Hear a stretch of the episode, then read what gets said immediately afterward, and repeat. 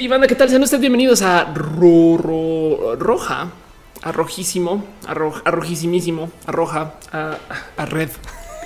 No, ya cuando esté transmitiendo en Estados Unidos podré decir en inglés. Bueno, puedo transmitirse acá en inglés. Podré decir, o son ustedes bienvenidos a Red. Y obviamente eh, eh, un día le hablé a alguien acerca de YouTube Red, ¿no? Y les decía, no, es que es un servicio de YouTube para que no pagues anuncios. Pero ¿cómo así? O sea, YouTube no era una red. Y yo, no, no, no, otro tipo de red. en fin, sean ustedes bienvenidos a Roja, el show que se hace desde literal mi casa, donde mi gato, mi gato hace esas cosas. Matu, es que no, a ver, ya ves, sí, acá, acá. Ya ven cómo le hago por aquí, voltea a mirar por allá, como si hoy que me está golpeando por allá, hoy que me está mirando por acá.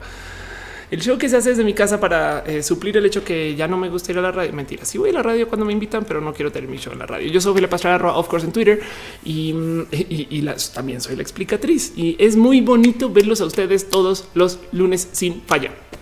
Ya ven, Dice el R. Macken, llegué muy tarde. No llegaste a penitas. Chaspi dice Oli. Ulises Díaz dice de qué va a ver, eh, de qué va a ser el tema de hoy. Pues este show se hace justo para platicar entre nosotros de qué pedo y qué onda y dónde están las cosas y quién es quién y qué está pasando y qué no está pasando.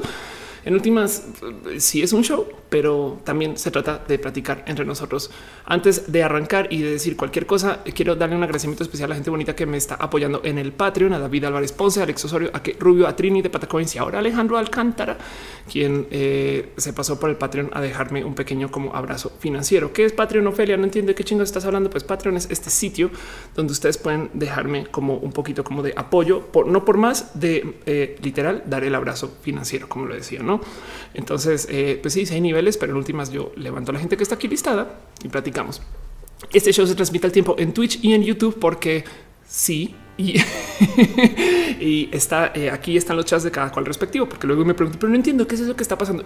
fíjense que como yo siempre tuiteo, em, oigan, ya cableando el show, un día hace nada, alguien de repente me dice, oye, pero no entiendo qué es eso de que estás haciendo un negocio de vendiendo cables rojos y yo así de perdón y como, que cerebralmente comencé a hacer un cables rojos y me cayó el 20 que en Twitter solo este güey estaba leyendo solo cuando yo decía ya cableando roja.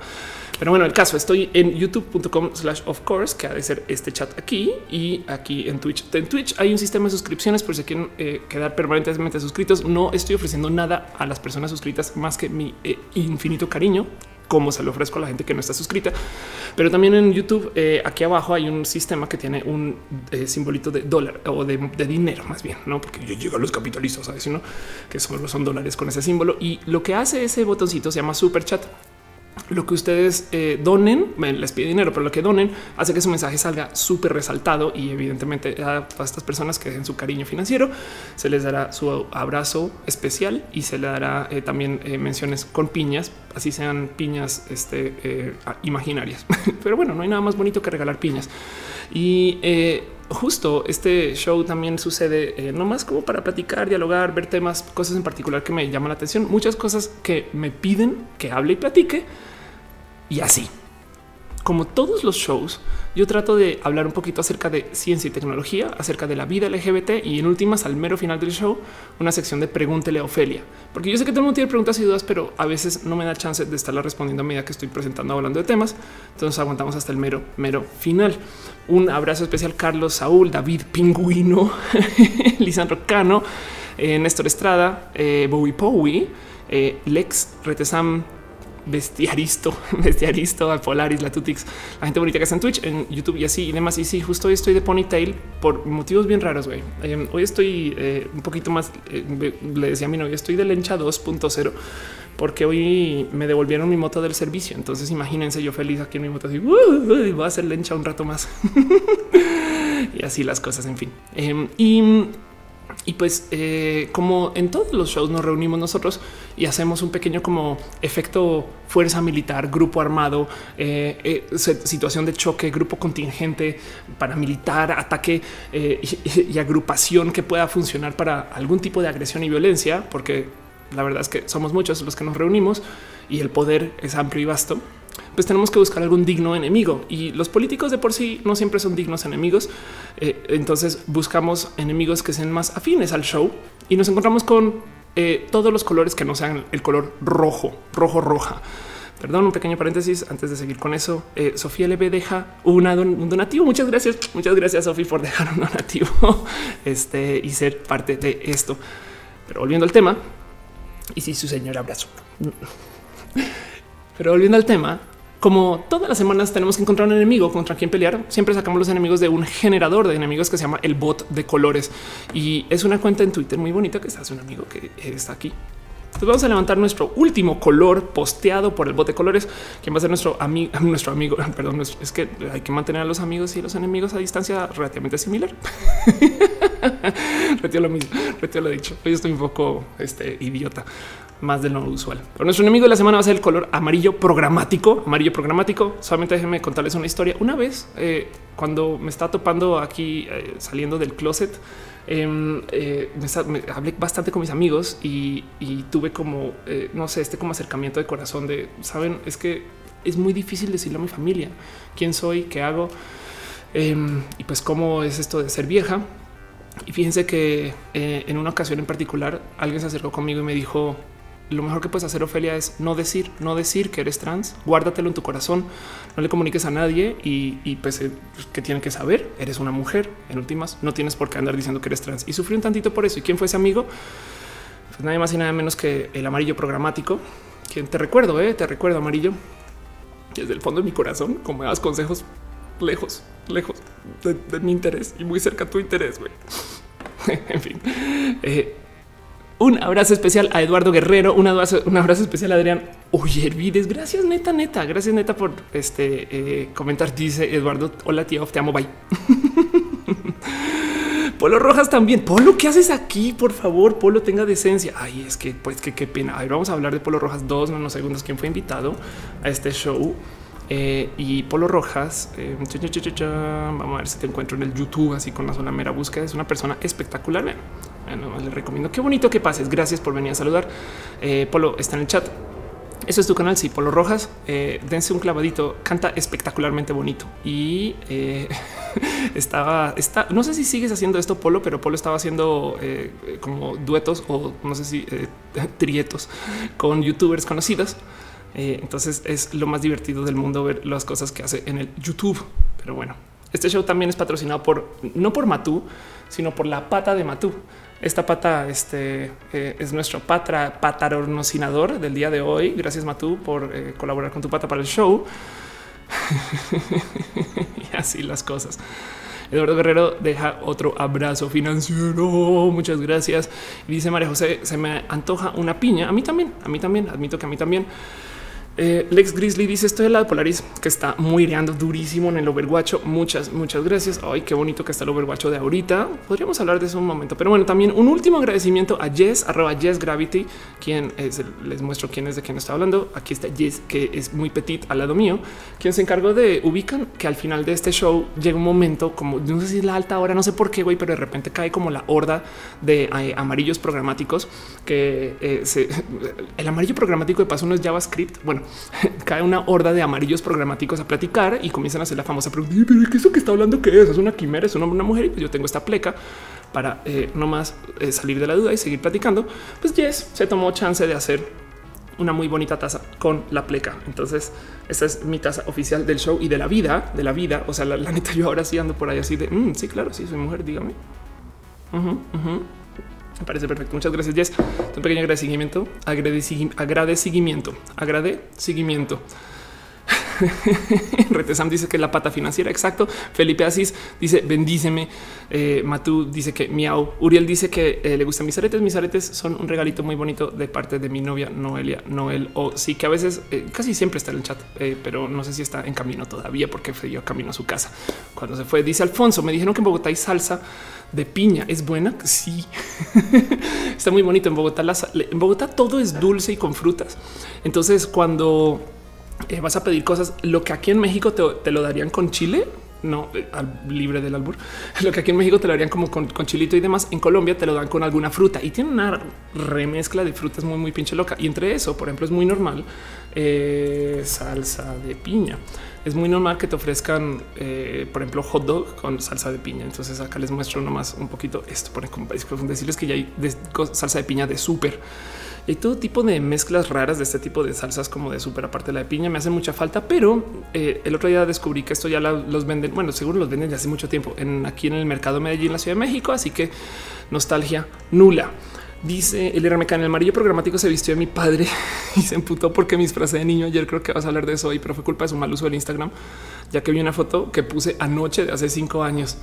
Ay, lo siento, lo siento, lo siento mucho.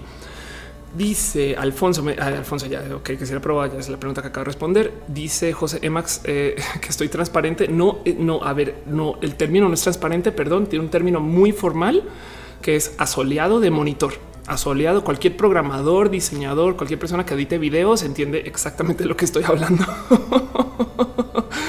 Pero sí soy muy blanquita además eh, y, tomo muy mal el sol, tristemente. Pero ya dice eh, Yoshimar Cárdenas, eh, Oli, Oli, a Ciencias Naturales pregunta hace cuánto comenzó, hace nada. Y ahí dice en YouTube no veo nada. dale refresh, dale refresh. ahí está. Está en mi canal youtube.com slash of course. Daniel Ayala dice que fue bonito estar con Adela Micha. Mucha gente me vio con Adela Micha. Ojalá me pregunto si alguno de ustedes que está ahorita está llegando porque me vio antes con Adela. Fue la cosa más pinche divertida del mundo. Ya les hablo de eso. Eh, un poco más a fondo, porque están haciendo un buen de cosas que están haciendo preguntas acerca de, que quisiéramos platicar hoy. Eh, no más así, les voy a repasar por encima, no? También eh, hablar de Adela, hablar del tema de tema de Siria y sobre todo quiero hablar mucho de Zuckerberg y les traigo algo más en el tema de los horóscopos que habíamos hablado antes. Es una bobadita, pero igual me gustaría mencionarlo. Pero bueno, Adicionalmente, y antes de arrancar formalmente, eh, solo quisiera invitarlos, invitarlos formalmente a mi próximo show de stand up. Entonces, por Ophelia, que como que es show de stand up, pues yo sé que he hablado de esto en este show, pero pues hay gente nueva a veces. Hago stand up, hago stand up porque ustedes me dijeron que hiciéramos un roja en vivo. Entonces, yo en el estar buscando dónde chingados consigo un foro para hacer un roja en vivo, me ofrecieron un foro para hacer stand up. Como el foro no es mío, entonces ellos básicamente me dan como la estructura de ok, súbete, haz stand up, te damos tanto, tanto, tanto.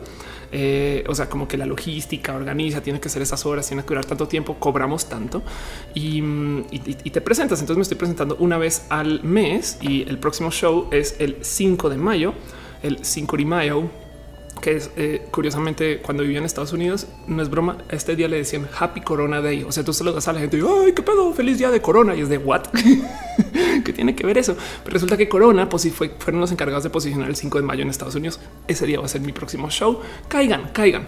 Como, como no puedo controlar el costo de la venta, es bonito vernos para el stand up. Es súper chingón. Hay mucha gente que llega el mero día y demás, y, también es, es parte de pero todos los shows sin falla, porque se trata de vernos, todos los shows sin falla, los organizo para que saliendo del show a la mera salidita me quede y podamos vernos y platicar. Entonces, si usted no puede, si ustedes no pueden, ven ya como ya estoy en modo ventas, no? Si alguno de ustedes no puede pagar entrada o le da hueva o dice no manches, Ofelia, ya te di tres veces, ya deja de decir las mismas estupideces en el escenario, cualquier cosa así, pero igual quiere eh, eh, vernos, es una vez al mes, güey, una vez al mes, un meet and greet con Ofelia y lo que yo hago es que me quedo después, así que caigan después del show. El show es, creo que está a las nueve y media, vamos a verificar. Eh, si ahí está a las nueve y media de la noche, póngale que todo tarda como una hora y tantos. Entonces caigan a las diez y media, diez cuarenta y cinco. Y ahí me quedo yo. La vez pasada me quedé como hasta las dos de la mañana, casi, casi que hasta que ya nos van corriendo del lugar y podemos platicar y chacotear. Así no necesariamente tengan que comprar el vole, pero si quieren comprar el vole y pasarla bonito, es un show divertido. Hacer estando pues lo máximo. Me divierto pinches mucho. Silvia Hernández dice: Te vi con Adela de ahí llegué aquí. gracias, gracias. Vamos a hablar de Adela dos segundos. Pero primero les cuento entonces un poquito justo este show de nuevo. Es un stream que se hace en mi casa, así que tengan paciencia con la producción y además tengan en cuenta que yo no tengo staff de nadie. Y de eso quiero hablar primero. Así que hola mundo, muchas gracias por estar acá. Vamos a nuestro primer como mini tema roja, levantar un poquito como balazos y cosas que pasaron la semana. Eh, porque pasaron dos o tres cosas muy, muy, muy interesantes y muy divertidas. la primera es, así como dicen muchas personas, estuve con Adela. ¿Qué? ¿Qué es Adela? Ophelia, no entiendo. ¿Me explicas, por favor? Estuve en un show que se llama Saga Life, que eh, es, un, es un stream como este. Y lo divertido de Saga es que Saga literal se presenta con Adela Micha, que para los que no conocen, es más, vamos a, buscar a Adela Micha, a ver qué dice su página de Wikipedia de tener seguro tiene, claro que tiene.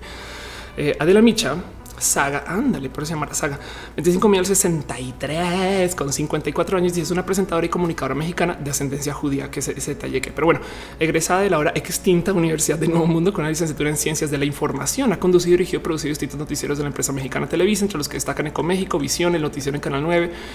Em, actualmente conduce un noticiero por Adela en Canal 9 Gala TV. Esto no sé si está corriente o no, y en radio al aire en estos lugares y demás. El caso es que Adela Coto, perdón, es básicamente goals para mí. Em, es una persona, Adela, no Adela es una, es una presentadora eh, de tele que lleva una larguísima historia de esta gente. ¿Qué pedo con esto? Güey?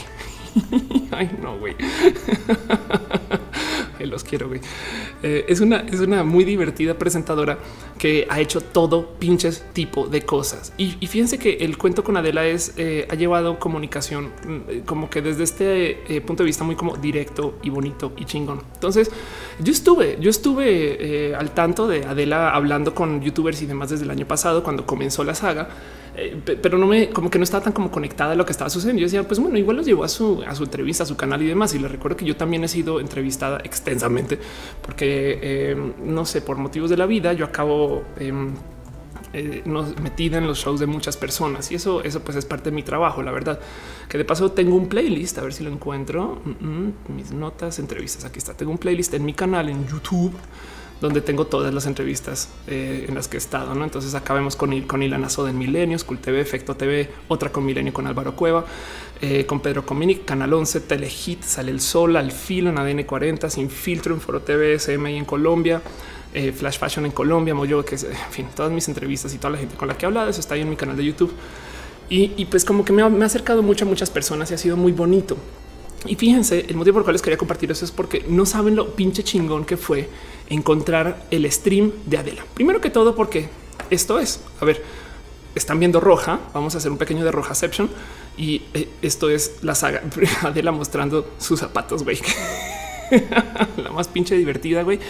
En, una eh, en un set que parecería ser su casa, pero ya aprendí es dentro de una oficina y está adecuado para que sea como casa, pero está muy pinches bonito y debí haber tomado más fotos y organizado más como era. Pero cuando, cuando ves cómo hace el stream, literal tiene una iMac eh, una consola no muy diferente a la mía, micrófonos, eh, este, pues ahí sí la valier para la gente, luces encima de webcams casi casi o de cámaras que están adaptadas para entrar como webcam y vámonos.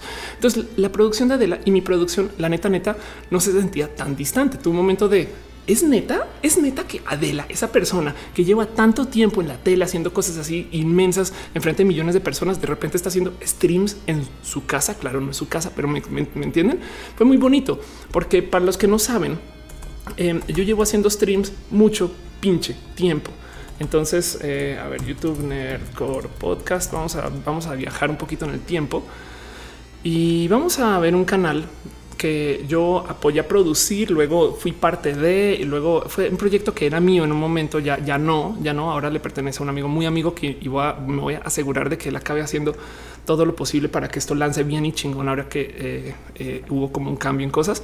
Pero esto fue Nerdcore, no más para dejar en contraste. Esto se grabó hace ocho años, ocho años eh, y Nerdcore hace ocho años ya era un show que tenía intro, este eh, plecas, presentación, guion, escaleta, no sé qué lo Básicamente, Nercor es no es broma, el papá y mamá eh, de, Roja. No Nercor dio a luz eh, lo que luego fue la Kira Late Night Show, que básicamente es roja y Akira ponía más música, no?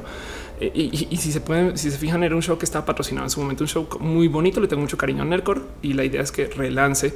Mucha gente puede que conozca Nercor, pero este pero eh, seguirá, seguirá, seguirá el show quizás más adelante. Y es que no quiero spoilerear un poquito de lo que, lo que viene para Nercos. Es que Akira no lo va a spoilerear. El caso es que ahora está muy, está totalmente en manos. Siempre estuvo en manos de Akira.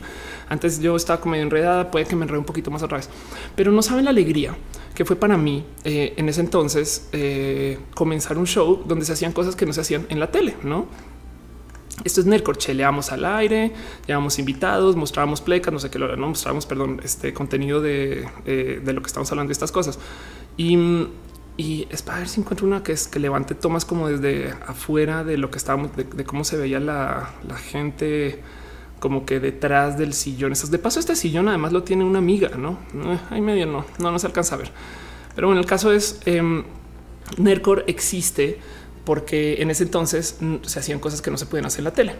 Imagínense cómo veo yo nueve, casi diez años después que las figuras televisivas de siempre ahora estén haciendo eso. Pero además no es como que contrató un foro de 100 personas para verla con todo tipo de cosas. No, güey, está usando las mismas, casi, casi que las mismas cámaras con luces muy similares y se está presentando en stream leyendo el chat en vivo. Y tu momento de güey, es que esto es único, porque además de paso, vaya, vaya como he visto a gente famosa querer hacer sus propios shows para luego ver cómo no pueden empatar el tema de es que tengo que presentar y hacer leer el, chat y entender que eh, esto es parte de un diálogo, no que yo estoy solo presentando las noticias. Hace sentido. Dice Buda González Bello, recuerdas del, comal del tía Cocas. Exacto. Dice Mohamed Purio, de ahí salieron los abrazos calurosos. Exacto. Un abrazo especial para Marce Z, que un abrazo caluroso. Dice Yoshimar Cárdenas, cuando te espantaste porque pensaste que habías compuesto una compu tablet. Sí, exacto, exacto. Em, David Pingüino dice que raza es, es Matú. Matú es un gato siamés. Eh, y dice Surimos de puta se me regresaron a la secundaria. Exacto. Entonces, eh, en mi vida ha sido porque miren, después de Nercor, a ver, vamos a ver, después me hecho cabeza un poquito. Después de Nercor, vamos a ver si esto sigue en YouTube y eh, vaya como he, organizado hijos de Nercor, güey, hijos hipotéticos de Nercor. básicamente es darle herramientas a mis amigos o amigas para que esto funcione o de plano que me contraten. Esto es Vía Láctico, un show que hizo eh, mi ex roomie, muy amiga Yare, con quien no hablaba mucho últimamente, pero le tengo mucho cariño, le tengo mucho cariño Yare. Por si reconoce ese, sillón blanco de paso, eh, es el que está aquí atrás mío. Güey. Entonces, este fue como un hijo hipotético de Nerco, por así decir, pero luego también estuvo em, en algún momento le di consultoría. Vamos a ver si, si, lo, si lo sigue haciendo. Eh, a ver, esto no es broma. Esto fue la semana hace unas semanas le di hace unas semanas, hace ya como un año y medio casi o algo así, le di consultoría a la gente de Sopitas para que hiciera streams. Ya no encuentro los Sopitas de stream, los streams de Sopitas. Pero eh, igual Sopitas como siguió haciendo contenido para su canal, pero hicimos algunos shows, alcanzamos a hacer algunos shows en vivo y se quedaron como con el know-how. Y el tema era yo quiero, yo quiero hacer estos streams. Em, otros hijos de Nerdcore. Bueno, luego apareció un, un hijo putativo, por así decir, que fue eh, este. Score VG, que es un show de música de videojuegos. Y en fin, el caso es sigo yo haciendo estas cosas, no? Ah, bueno, Platzi Live, perdón, Platzi Live, Platzi Live, los primeros, o sea, mejorando la live, em, eran también hechos como un poquito medio basados en lo que se hacía en Nercor. La verdad es que eh, mejorando la live, em, wow, mejorando. Ahora qué cagado que lo volvieron a subir como Platzi Live pero eh, básicamente era un vamos a hacer un stream y, esto fue desde Campus Party en ese entonces en el 2008. Imagínense, güey. madres. Creo que este stream fue antes de Nercor. ¿eh?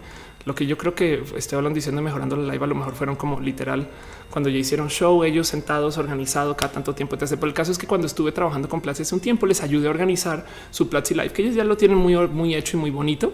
Pero en mi cabeza siempre ha sido otro como hijo putativo de los streams que se hacían con Nercor.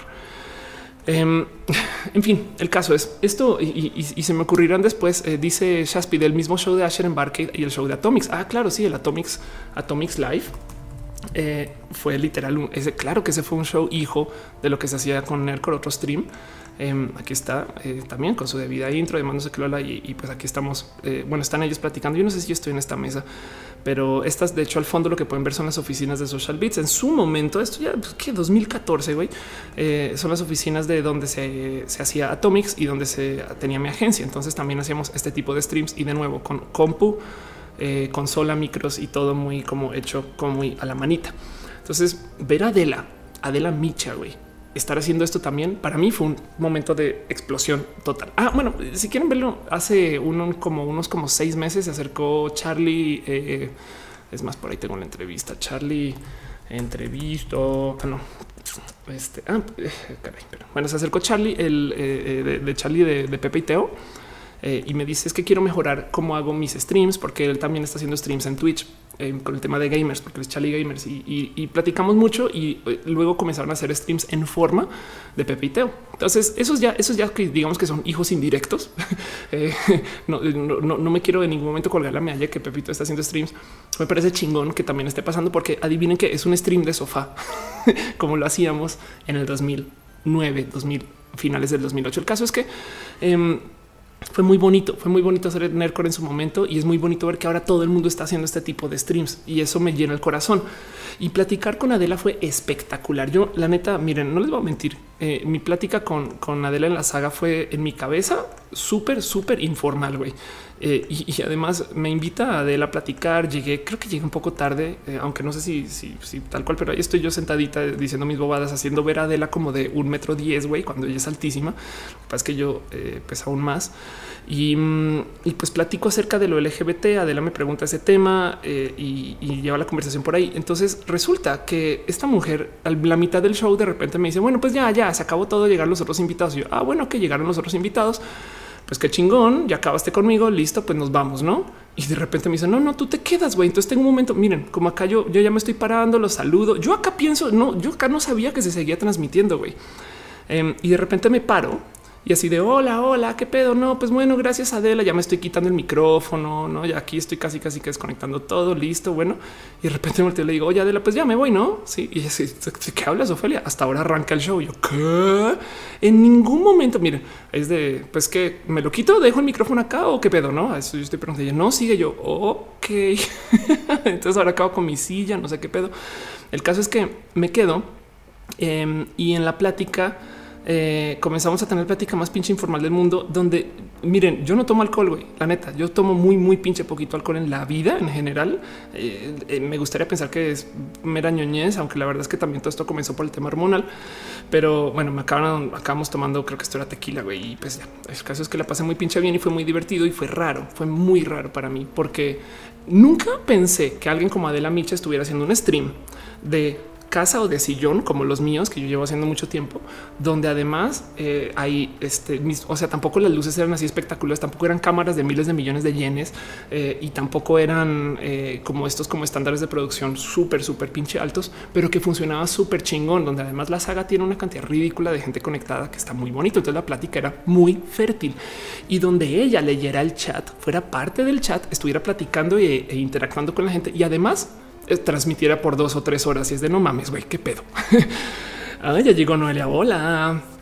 Dice Ann Williams que soy enorme como Gandalf. Sí, de hecho tengo en, Twitter, eh, a ver si lo encuentro fácil. En una época usaba un hashtag que era Gandalfing para subir todas mis fotos de sí, qué bonito para subir todas mis fotos de, cómo no entraba, cómo no entró a algunos lugares. Entonces aquí está, entró a un baño y es de pues qué chingo en la foto, güey. este y aquí está. Entonces Gandalfing Ven aquí Gandalfing. es que me divierte mucho esto, güey. El caso, el caso. Entonces, pues fue muy bonito, fue muy bonito platicar con, con, Adela. Y fíjense que salió a luz un poco el tema de cómo Adela está literal organizando su stream. Ojalá y Luis Torres, casi cuatro mil personas viendo la transmisión. Exacto. Que de paso, nomás para dar un poquito de contexto, el stream de Pepe y Teo tiene nueve mil personas o el stream de Twitch de Al Capone, que para los que no lo conocen, eh, Al Capone es básicamente el twitchero más grande de Latinoamérica, creo. Tiene como unas 20 mil personas conectadas, ¿no? El rango. Chris Aldama dice que cuánto mido, mide un 90 sin tacones. Eso suma, súmale los tacones. Em, pero el caso es, eh, la saga estuvo muy divertida, estuvo súper chingón y tienen mucho de qué hacer. Y, platicamos yo de intensa, de intensa mamona. Así le dije a la güey, déjame organizar cosas contigo y platicar y ver qué es que puede salir. Entonces, como que se emocionaron mucho. Puede que esta semana nos veamos, como puede que no, como puede que no también. Y capaz si fueron de esos de bueno, platicamos después y no sé qué. Yo los quise mucho. La verdad es que me encantaría ver que Adela salga adelante con toda. Y yo estoy como tratando de bajar cabeza un poquito de eh, qué puedo yo como colaborar con ellos, pero si no de entrada definitivamente les va a regalar conocimiento para que salgan adelante. Oscar que pregunta quién es nuestro archienemigo el día de hoy. Nuestro archienemigo el día de hoy es nadie más y nadie menos que el amarillo programático que lo odiamos con todo nuestro corazón. Es un cabrón amarillo programático. Me dio así todos los peores consejos cuando estaba saliendo del closet y todavía lo sostiene. Perdón, perdón. Amarillo programático además podría ser JavaScript, entonces podemos tenerle doble odio al amarillo programático si quieren. Pero en el caso es que entonces estuve, estuve con Adela un rato, fue espectacular, fue bonito, me encanta además y la mera plática que tuve con, con estas personas, eh, o sea, con todos, no? Porque es que digo estas personas porque no solo la gente que estaba en cámaras, sino todos los que estuvieron al otro lado detrás de cámaras, porque tiene staff como de seis que además me muero de la envidia, tomando en cuenta que yo aquí estoy moviendo todo solita, pero Em, se le ve, yo le veo un futuro así, pero súper, súper, súper win al show de Adela, ¿no? Y, esto hecho en internet y quizás con audiencia algún día. Esta mujer tiene todo con que sacarla del estadio y me gustaría ayudarla para eso, así sea nomás empujando a que esto suceda más. digo, suena ridículo diciendo yo ando para esto cuando ya tiene una audiencia inmensa, ¿no? Pero dice Mr. Lechos, Adela aprendió a la macha cómo leer el chat y desconfiar de los nombres raros. Wow, exacto. Dice Mr. Leches dándole clase de redes a los famosos que no traen el chip. Es que justo el tema aquí es me sorprendió mucho que Adela trajera el chip, güey, eh, porque a ver, vamos a hablar de mis prejuicios. güey. Yo también me senté pensando esta vieja es otra presentadora que no sabe qué pedo, güey. Y, y, no estoy hablando para nada mal de las mujeres que me han entrevistado porque las quiero mucho y me han dado un chingo de apoyo ellas también, cada cual desde su camino y su lugar pero, pero, pero en este caso fue un wow, estás espectacular. Em, María Maximov dice eh, gracias por compartirnos tu vida. Muchas gracias, María, y muchas piñas y cariño y amor que deja este un abrazo. Dice Jared Márquez, yo nomás por puro amor a roja. Yo también amo roja. Gracias. Ferana la Torres dice: Hola. Domínguez dice: ¿Cuándo te presentas en Guadalajara? Tengo una plática esta semana para hablar, para hablar con gente en Guadalajara para organizar fecha para ir. C. Jones, Andrea dice: Mi primera vez acá. Oli, prometo ir eh, suave. Eh, Beto Mark Hans dice deberías contratar becarias eh, que ayuden, no como, como Pepe y Teo, que así bien sexys. Yo, tengo que ver por dónde llevo roja y por dónde crece este show o no. Me gusta ahorita que sea en casa. No les miento que cada vez que aparece, porque hay un chingo de oportunidades de güey, gastar un poquito más de varo y entonces tener a alguien sentado atrás y no sé qué lo Y a veces pienso, pero también es el stream desde mi casa, no como que me gusta que la neta, neta sea algo muy íntimo entre nosotros y, pues casi, casi que se transmita eh, como no sé, en chiquito, por así decir. De todos modos, eh, en lo que se organice con Saga, si sale algo bonito, si no sale algo, fue espectacular haber ido. La neta le agradezco mucho, em, como casi casi que a México, que se preste para que exista este tipo de shows em, hoy. No es como 10 años después. Imagínense cómo me siento yo que 10 años después los, niños adultos le están entrando a mi juego. Hace sentido como que llevaba 10 años de güey, pero es que nadie hace streams y ahora de repente no solo mucha gente está haciendo streams que cuando los comenzaron a hacer yo decía güey, pero es que igual siguen siendo Instagram Live, no es como no, o Facebook Live. No es lo que está haciendo Adela es Nercor versión Adela. Eh, y está muy, muy bonito ver eso. Entonces, a ver qué pasa, a ver qué pasa. Les quería compartir eso. Em, está justo, está en su canal por si quieren dar una pasadita. Está eh, literal en el canal de la saga. Escríbanle también a Adela y estas cosas. Mm, y pues mucha gente me escribió que, dice que se, escucharon cosas bonitas de estar allá. Entonces, pues gracias también por acompañar y la gente que me vio allá y ahora me está viendo acá, pues gracias por venir. Este show eh, roja es como si quieren ver una Adela de una persona.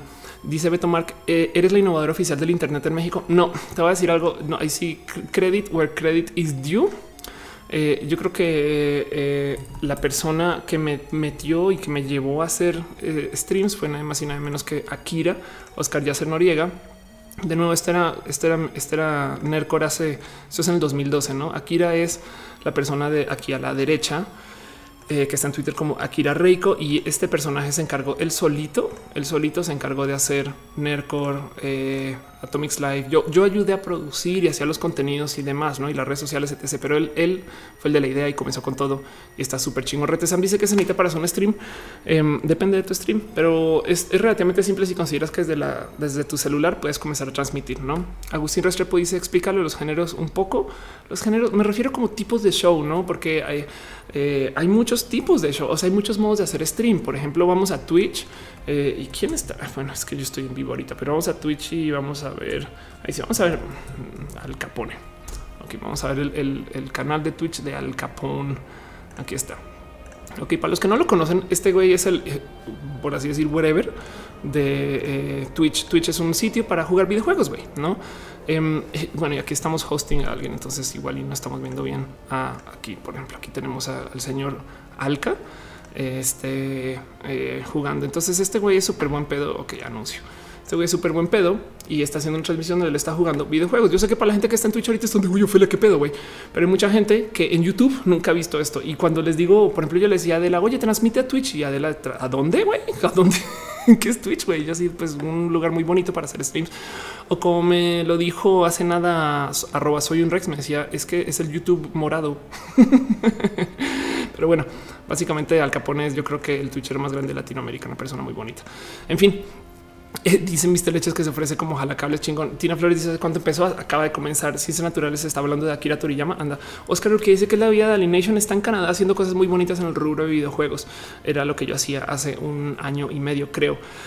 Eh, Shaspit dice Amado Nercor admira mucho lo que hacían y por eso hoy me dedico a redes. Wow, YouTube y me voy a seguir ni siquiera en, en youtubers. Ustedes fueron YouTube antes de YouTube. Fíjate que la gente que ahorita es eh, youtuber eh, para mí son como porque también la ruquita de la web soy, son una camada nueva de generadores de contenido, porque antes de los youtubers eran los tweetstars y de los tweetstars hay muchas personas que podríamos resaltar, pero gente, digamos, de la generación, ahí sí, Akira Reiko o eh, quizás gente como hizo Pixel, no gente que era muy famosa en Twitter, que creció mucho, eh, gente como Eduardo Arcos, si les suena, si les suena quién era Eduardo Arcos, pero Eduardo Arcos también sobrepisa un poco una generación de gente que eran los famosos antes de Twitter en redes, en blogs. Eduardo tenía una cosa que se llama hiper textual o la tiene todavía eh, y generaba contenido y estaba en Chile una persona que se llama Leonardo Prieto que tenía una cosa que se llama Firewire. Firewire era o es, espero, no sé, el blog de tecnología más leído en español donde yo trabajé un ratito. Fue muy bonito.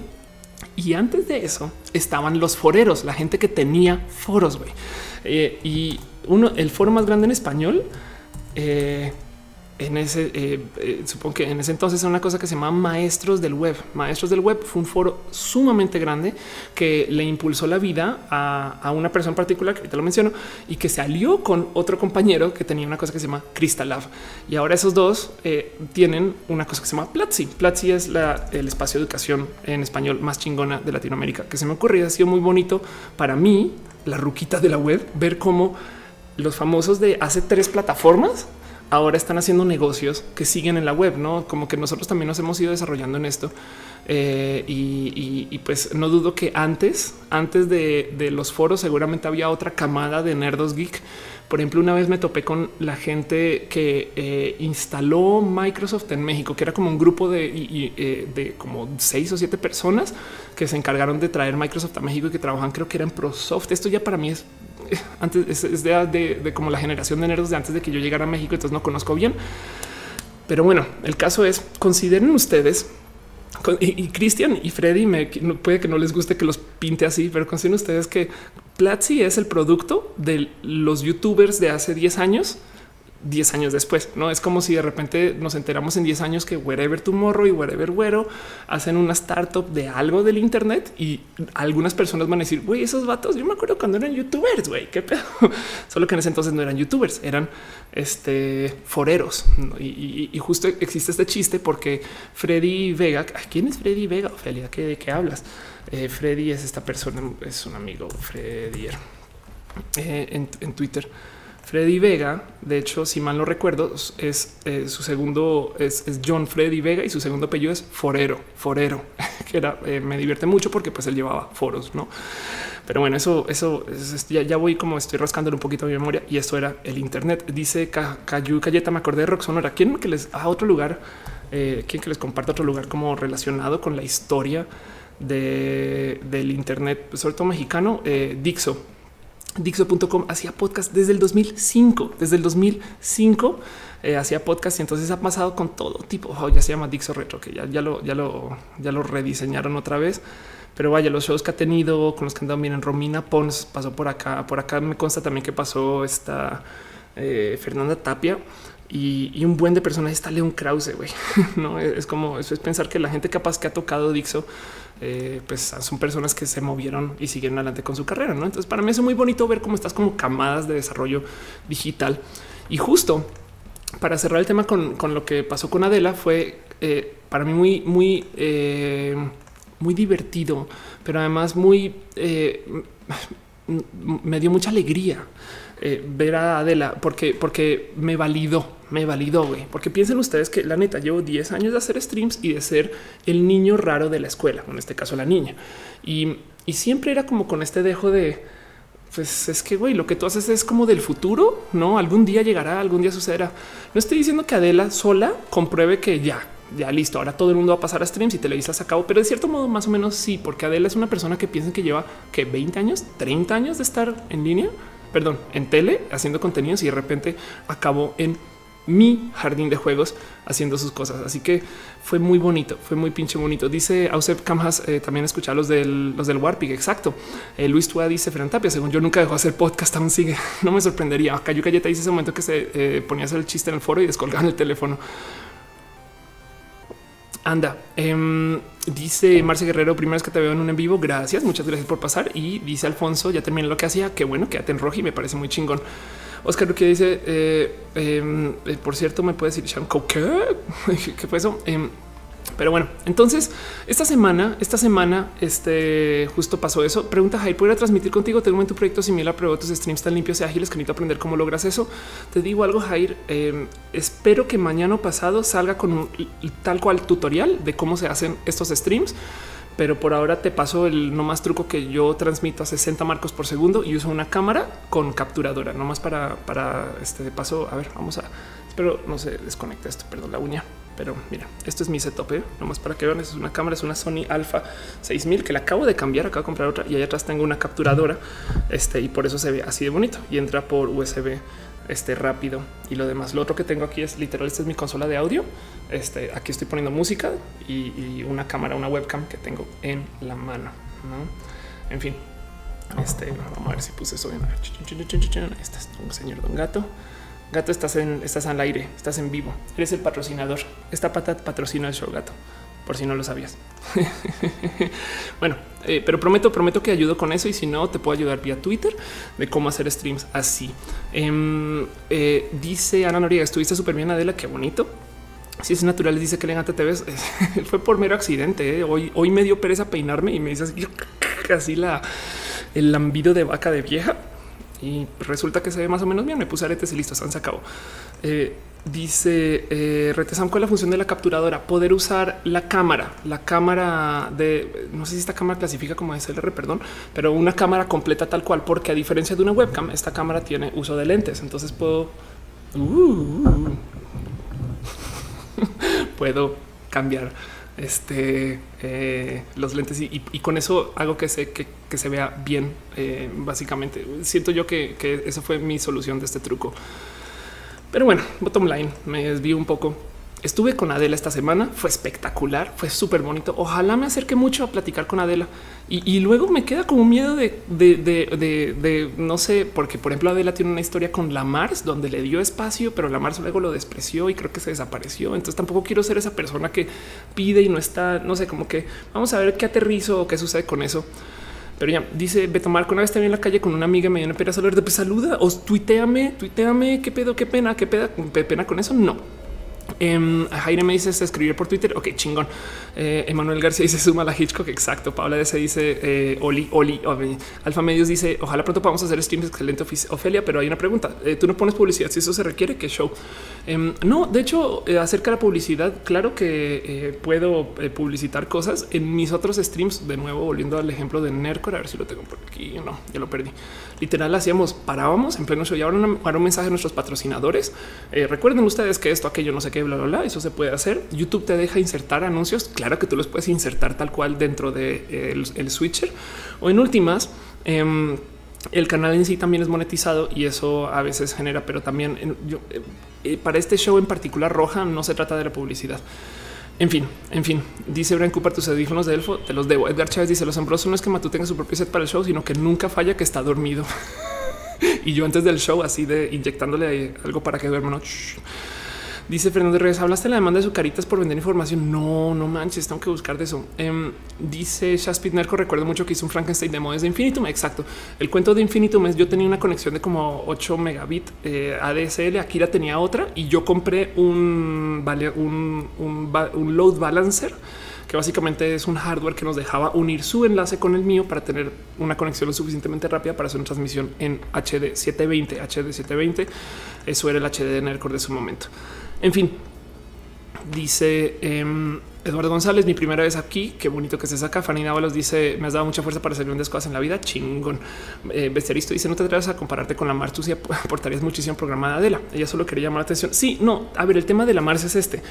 Mars se le ofreció un lugar con Adela. Ella lo menospreció. Me daría mucha pena que Adela me ofrezca porque se platicó, ¿eh? pero muy por encima y yo creo que muy de esto podría hacerse, no como eh, o sea, a la ligera. me, daría mucha pena como tener un acuerdo con Adela para hacer cositas y que luego yo lo menosprecio un modo otro. Entonces tengo que sopesar un poquito qué quiero hacer, dónde quiero estar, qué va a pasar y así. Y, y, llegué a mi casa esa noche y dije, sabes qué, Ofelia, tú tenías un proyecto muy chingón en el que estabas trabajando y lo dejaste de lado. Entonces me paro enfrente de ustedes para que me regañen con todo su corazón y, me jalen las orejas y me digan, Ofelia, la neta, siempre dices que vas a volver a hacer esto y lo dejas de hacer. Entonces ahí les va. Para los que no saben, yo no quiero ser comunicador LGBT. Me encanta hablar de lo LGBT, pero por supuesto soy una vieja abiertamente trans. Tengo acá las banderas tatuadas. Yo sé que siempre lo muestro eh, y de hecho, eh, no me odien, va un poquito. Eh, tengo mis banderas allá puestas. Este eso es una bandera tota inmensa la que llevo en las marchas. Está como madre desde que será dos metros y tanto. Y esta pues, es mi bandera. Perdón, perdón, perdón, perdón, perdón. Como se escucha dos segundos. Entonces, claro, ya. Perdón si los dejé sordos, no me odien. Eh, una SMR eh, impromptu. Pero bueno, entonces el caso es eh, quería mostrar eso. Me encanta, me encanta ser una persona abiertamente LGBT que mis contenidos lo sean, pero yo no quiero, yo no quiero que mi canal más chingón sea diagnosis. Me explico. Diagnosis para los que no saben es mi canal de lo LGBT.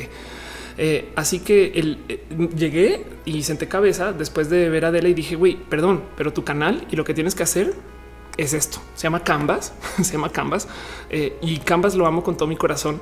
Em, y, comencé a, como a, tratar de organizar el canal. Primero que todo estaba lleno de spam en los comentarios de no mames, Ofelia, hasta dejaste que pasara eso. Me sentí como, no sé, güey, me sentí como eh, si fuera así al garage y descubro que tengo un Ferrari, güey, súper chingón, pero que ya se está empolvando por no usar y es de no manches, güey, tienes un pinche coche deportivo espectacular que, claro que tienes que sacar a andar para ponerte las cosas ¿no? en orden, ¿no? Y para divertirte y para hacer lo que quieres hacer. Y, me di cuenta, no sé si ustedes sabían, pero Canvas antes le pertenecía a Platzi, porque cuando trabajé con Platzi, mi contrato y me acuerdo con ellos era vas a sacar adelante un canal que va a promocionar los contenidos de Platzi, se llama Platzi Canvas. Y, y, fue muy divertido, fue espectacular. Claro que fue gran parte de mi estar con ellos. Cuando dejé de hacer cosas con Platzi, me regalaron el canal en bien buen pedo que son. Entonces Em, yo me quedé con el canal del sitio y fíjense que no podía subir contenidos tan eh, a menudo. En algún momento era porque no, literal no podía. Luego me entregaron así como las llaves del canal y, todavía quedaban cosas por acá que decían Platzi y cosas por allá que decían Platzi. Entonces saliendo de Adela, le dije que toda la semana pasada bajé todos los videos, los organicé, me encargué de este, me encargué de casi casi que asegurarme que no tuviera problemas con el brand y los volví a subir a un canal nuevo que ahora me pertenece, que ya no dice Platzi Canvas. No es que quiera huirle para nada a Platzi, pero es que si quisiera eh, como que no pisar ni, ningún, ninguna complicación de, que en últimas es su brand. Me explico. Entonces, si yo acá digo cosas que no van con Platzi, en fin, lo cual quiere decir que tomé la no es broma. Em, es más, es para que vean eh, las decisiones difíciles de la vida de Ofelia. Eh, tomé una, entregué el canal, entregué el canal tal cual. Esto era el canal antes, slash Platzi Canvas, con casi 10 mil suscritos. no puede, puede, es, neta Ofelia. Y sí, lo entregué para luego este, eh, pues hacer Canvas eh, otra vez desde ceros. 34 suscritos, volví a subir los videos em, y, y ya tengo, ya tenía dos guiones andando para Canvas. Entonces me puse esta meta obligatoria de hacer. No es broma, no, no espero no me odien también por esto, pero voy a tratar de dejar un poquito de diagnosis y dedicarles esfuerzo a Canvas. Entonces adelanté todos los videos que pudiera de diagnosis y ya tengo. Eh, yo creo que mañana voy a hacer mi primera grabación formal del nuevo Canvas. Hay otra cosa muy bonita con Canvas y es que además el, lugar se rediseñó, se rediseñó este, con ayuda en su momento de una persona, un diseñador en Twitter súper cool. Eh, este, quien curiosas raras, curiosas de la vida me volvió a escribir hoy. Este, pero Jay, eh, que está en, 23 Design, en su momento rediseñó Canvas para que se vea este, así. Entonces tiene el logo nuevo. No sé qué lo digo. Logo nuevo es esto, tiene un año, casi dos años, no? Pero, pero, pero es, como la desplasificación de Canvas eh, solo para que sea su proyecto, su propio peso, no? Dice Tierra Chan, se me olvidó el en vivo, pues llegas a tiempo. Dice ciencias naturales, quiero diagnosis. Va a seguir apareciendo diagnosis. Pero, pero, pero entonces luego había gente que me decía, güey, qué pedo, borraste Canvas, ¿qué te pasa, Ophelia? Yo no, no, no, no, no, no lo borré, solo los tuve que bajar, reorganizar este, y volver a subir. Y pues eh, eh, fue, o sea, tenía videos. Miren, para una youtuber que está comenzando o para un canal pequeño, pues tenía videos con 17 mil views, 20 mil, no? Y, y, tu momento de, pues bueno, adiós con todo eso y se vuelve a organizar. Entonces, eh, por si por si tienen preguntas de qué onda con eso. Y esto sale y esto sucede porque yo llego de, de, ver Adela, llego a mi casa y tengo un momento de qué estás haciendo, güey. La neta, Roja es espectacular, no lo cambio por nada en la vida, nos ayuda a platicar entre nosotros. Pero, pero luego, luego estás haciendo stand up y diagnosis y es de, pero si tú querías hacer Canvas, tú quieres una comunicadora de ciencia, tú eres física. Y eso fue el esfuerzo de hacer este, el, por entre comillas, el nuevo Canvas. Dice Cheroponi, te conocí por diagnosis. Me gustaría ver tu material en Canvas. Es renerdo y lo tengo que aterrizar un poquito para que sea más digerible, quizás menos, quizás más videos más cortos, algo así. No sé. Dice Fernando Torres, eh, manda un saludo a la banda de Ciudad Mesa. Hola. Dice Alfonso, en diagnóstico te amamos, no nos dejes. No, justo eh, yo creo que lo que voy a, voy a tratar de buscar como un balance para estar acá y estar allá, pero quiero hacer más canvas en la vida. Dice Mr. Leches Canvas podrá correr libre por la pradera de los youtubers. Exacto.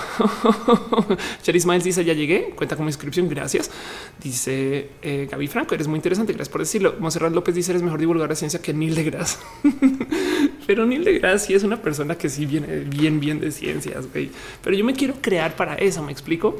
Mi, mi, mi nombre es la, o sea, mi nombre de escenario es la explicatriz y eso viene porque existía un personaje en la radio mexicana que era el explicador. Enrique Ganem es una persona espectacular que conocí hace un rato y, platicamos acerca de cómo hay que seguir divulgando ciencia. Entonces, e, e, eso no es, voy a darme otra vez chance para que eso eh, funcione y pues por eso eso todo pasó gracias a ver Adela y de ver eh, el show de Adela, no?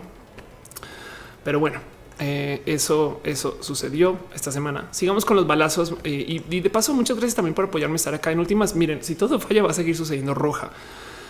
Dice Gallín, necesitas organizar todas las clonas para producir todos los contenidos. Anda, dice Emil Cáncer Salud desde los mochis. Este, hay que hablar de esa tasa. Edgar Chávez dice el explicador sigue con su propia plataforma. No, sí, sí, es que tienen que entender que Enrique Ganem eh, no va a estar, o sea, ya, está mayor, entonces no siempre está haciendo contenidos y demás. Dice Anwin, pero, pero a fin de cuentas la explicatriz es también parte de eh, este tema de comunicar ciencia. Eduardo Ramírez dice gran participación en Saga, transmitiste un ser humano eh, con mucho conocimiento, sobre todo sencillas, qué bonito. Y dice Uriel Torres que salga el híbrido de la ciencia trans. Puede ser, puede ser. Ale Vargas dice cuál es tu opinión de la manera en que ahora mismo se hace de la divulgación de ciencias. Pues Ale, te digo algo.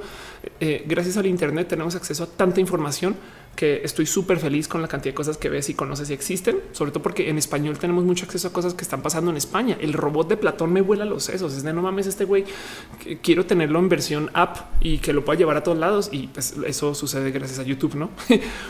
Mm, dice el RMKN, eh, no estamos en buenos términos, pero están hablando de otra cosa. Perfecto.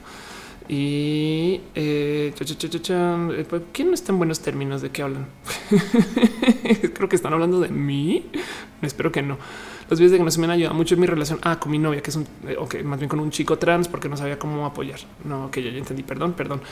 Y dice Fernanda Fierro, ¿a dónde le doy clic? Eh, búscate los videos de Canvas, pero ténganlo por seguro que em, eh, va a haber mucho de qué hablar. Tengo un video súper divertido en el que estoy trabajando ahorita que tiene que ver con un anime. Entonces solo les voy a decir eso porque no quiero spoilerear nada. Soy Guzmán dice no es la única con acompañamiento gatuno. Conmigo está el gato Raúl. Ay, qué bonito. Pues como ves que Matú eh, dice estar bueno, Matú aquí está, pero por algún motivo se comienza a lavar y bañar siempre que arranca el show. Matú, a ver, entiende Matú que te tienes que bañar antes, antes del show antes del show, a ver la pata del, del patarocinador y así las cosas. En fin, en fin. Una cosa más, el último balazo de la semana, cosas que pasaron eh, justo esta semana que vale la pena platicar. Y muchas personas dijeron no platiquemos y hablemos de este tema. Es porque hay una guerra en Siria. ¿Qué está pasando? Güey? ¿Qué pedo? Em, y, el cuento es, eh, para que entiendan, el, desorden en Siria es una mezcla de, todo en geopolítica. Entonces, no es por repasar y por encima, básicamente es un casi equivalente a una guerra civil, por así decir, que es entre comillas ahijado del, eh, de la primavera árabe, este momento como de liberación de estos como entre comillas dictadores casi que eh, autoritarios em, que, que siguen causando una cantidad de problemas para lo que está pasando con su población y como los poderes externos también están tomando presencia sobre Siria para tratar de controlar el tipo de fuerza que se usa contra sus mismos ciudadanos. Creo que este es, no creo, no es este es el segundo ataque de Donald Trump en esta situación, uno el año pasado, uno este año. Y, justo también hay que entender que lo que pasa con Estados Unidos es ellos hacen, es más, creo que esto está, esto como siempre en mi canal favorito, esto pasó por Vox. Eh, aquí está, ok eh, esta es como una serie de ataques, por así decir, de, cosas que hacen en Estados Unidos. No, este no es lo que les, lo que les quiero mostrar, donde ellos em, dicen que quieren actuar eh, para algunos fines, no como de bien geopolítico, pero como que luego toman nota de esto es algo que hacen los presidentes estadounidenses. No se enredan en guerra, pero, pero sí dicen que sí van a estar presentes. Entonces, eh, entre y, como lo dicen, es tenemos dos opciones: podemos hacer nada, podemos declarar guerra o podemos tener un ataque que básicamente es como hacer acto de presencia de guerra. Suena raro decirlo porque ese acto de presencia de guerra pues es muertes y, bombardeos y, no este. Em, como que es, también decir que, pues sí, no, pues fue un acto de presencia, ¿no? Y estamos dejando acá todo este tipo de daño. Pero el cuento es, pues primero que todo, todos estos, entre comillas, actos de presencia no sirven eh, y además eh, eh, se les da uso como más por show que por actividad real, ¿no? Entonces lo que hacen aquí justo en Vox es se sientan un poquito como analizar el, es que en tantas situaciones, en tantos momentos y en tantos espacios, eh, no se busca tampoco siquiera solucionar el problema, solamente decir que fuimos. No, entonces tengan en cuenta que eso es lo que está pasando, aunque también esto no le quita para nada que puede ser Donald Trump comenzando la tercera guerra mundial. No, Mr. Leches dice Trump terminó haciendo lo que criticaba Obama, usar sus fuerzas militares en el conflicto. Decía, bueno, fíjate que de hecho hay un subreddit para eso eh, de Trump eh, critica a Trump, porque casi, casi que podrías decir que de todo, bueno, no de todo, pero hay tantas acciones de Trump que igual él dijo en algún momento que no se debería de hacer. No o sea, lo más, lo, que más ha criticado. Em, como así ah, Obama ataca el Internet y está acá Trump este, a favor de la neutralidad de red y luego él fue quien la quitó, no? Luego eh, hablando de lo LGBT, como antes de eh, ay, gracias Hillary por eh, apoyar lo LGBT, no sé qué, y después él, él, lo quitó. Luego, como le decía a a, Barack Obama, no te tomes vacaciones, ¿qué te pasa, güey? O sea, piensa como billonario, acto seguido, él es el presidente que más vacaciones se toma, ¿no? Entonces hay un casi casi que un tweet para cada cosa de las que hace Trump, donde él decía hace unos años que no se debería de hacer. Y la plataforma de Trump es rarísima, porque él todo lo que quiere hacer es como deshacer todo lo que hizo Obama, ¿no? Y entonces eh, eso también hay que tenerlo muy presente. Pero el caso es, lo que sucedió en Siria es en gran parte Trump haciendo eso, acto de presencia de, tenemos que ir y explotar y demás, pero, pero no le quita que eh, acá hay un, hilo muy bonito que puso Vero Calderón. Aquí está Chichel que detalla más a fondo los reales como motivos, si quieren verlo, no? El interés de Putin sobre Siria tiene un nombre no que es Tartus, que es la base naval rusa en el Mediterráneo, a 100 kilómetros de Damasco, al sur del territorio de la OTAN. Los buques rusos navegaron ahí en el 2013 por primera vez en décadas. Putin ha dicho que su meta es fortalecer, no? Entonces dice sobre el petróleo, no las fortalezas sobre el petróleo, porque es lo que siempre sacan. Siria es el productor de crudo número 64 del mundo. Entonces México es el 12 para que tengan una idea. Entonces reservas es el 33. Entonces el tema no es petróleo en Siria, sino que Siria es un punto estratégico. Tartus, ¿no? que es la base naval Siria, está cerca de 200 kilómetros de las costas de Chipre, que es territorio de la Unión Europea y Rusia tiene también mayor número de tropas terrestres en Siria. Si cayera Assad, pues Putin se queda sin base. Y esto justo es este como diálogo que hay entre Rusia diciéndole a Trump no interfieras. Trump supuestamente estando ahí porque lo pusieron los rusos, pero tiene que comprobar que los rusos no lo pusieron ahí. Entonces igual vaya ataca o capaz si lo está diciendo para, para eh, eh, no más hacer como prensa mientras están encubriendo cosas que están pasando en casa, porque además en casa hay un ciclo de noticias que lo está atacando a él. Entonces ahora estamos hablando de Siria y no de él. Eh, y, siguiendo un poquito con esto, también hay motivos por los cuales Putin debería estar, entre comillas, buscando su presencia. No Putin invadió Crimea 2014 en otro movimiento de avance, así que con eso se dan una idea de su estrategia. Ahora en diciembre del 2017, hace cuatro meses, hizo un anuncio sorpresivo que ordenó la retirada de tropas sin especificar cuántas ni qué tiempo, ¿no? En diciembre del 2017. Eso sí, Putin eh, dejó claro que, entre comillas, si los terroristas volvían a atacar, no deberían ordenar ataques como nadie había visto. Y hay un enlace para comprarlo. Entonces, aquí repasamos un poquito, repasamos, no aquí, pero repasa un poco eh, como motivos eh, eh, actualidad, si quieren verlo, política y actualidad militar del por qué Donald Trump está ahí sentado y por qué esto está sucediendo también en parte y por fuera de toda esta presencia de solo Siria haciendo uso de armas, digamos, demasiado forzosas contra su propia población.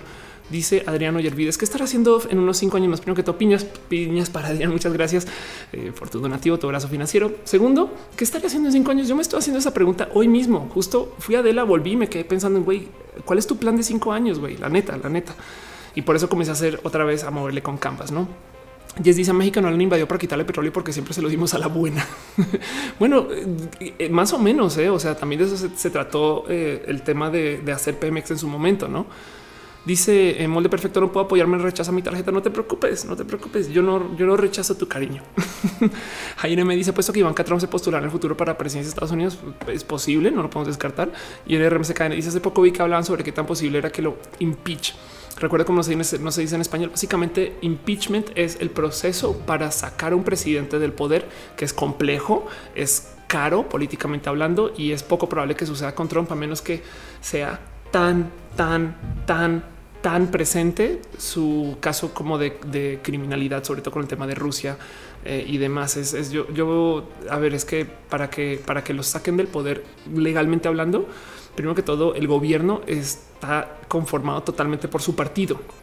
Así que sería muy difícil que voten en contra de ellos mismos y más en una mayoría eh, que, es lo que se requiere para que esto suceda. Bueno, en fin, soy Guzmán dice para los que no encuentran el canal de Canvas, lo mejor es entrar al canal de, Ofelia, luego se han apartado de canales gracias al mero canal de Canvas y, y, les prometo que a medida que va tomando forma va a haber como molde perfecto. Dice no tengo, no tienes PayPal, mejor ve a Patreon, mejor ve a Patreon, eh, patreon.com slash of course y acá eh, creo que sí puedes dejar cariño financiero con PayPal.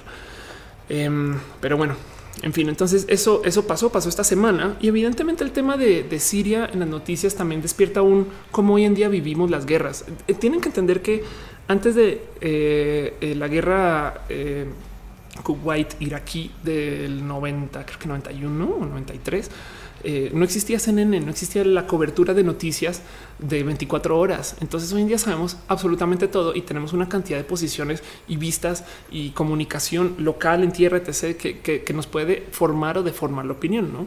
Pero el caso es que estamos sobreinformados y está bonito, está bonito saber, pero también comunica mucho cómo la gente luego se preocupa por cosas que no son relevantes a su localidad porque está pasando algo allá. Está muy cabrón, como digo, evidentemente es guerra, nadie está a favor de bueno, pocas personas, supongo, porque ahora quién están, eh, pero casi nadie, gran mayoría eh, están en contra de ver gente sufrir y pasarla mal y, estar eh, haciendo como un pequeño como desmadre sentimental con tal de supuestamente declarar el orden, cuando realmente son literal como peleas geopolíticas que se están llevando a base de explosiones en otro país que no tiene que ver con dos países que están haciendo una guerra a distancia y es raro de ver eso en redes porque nos consume.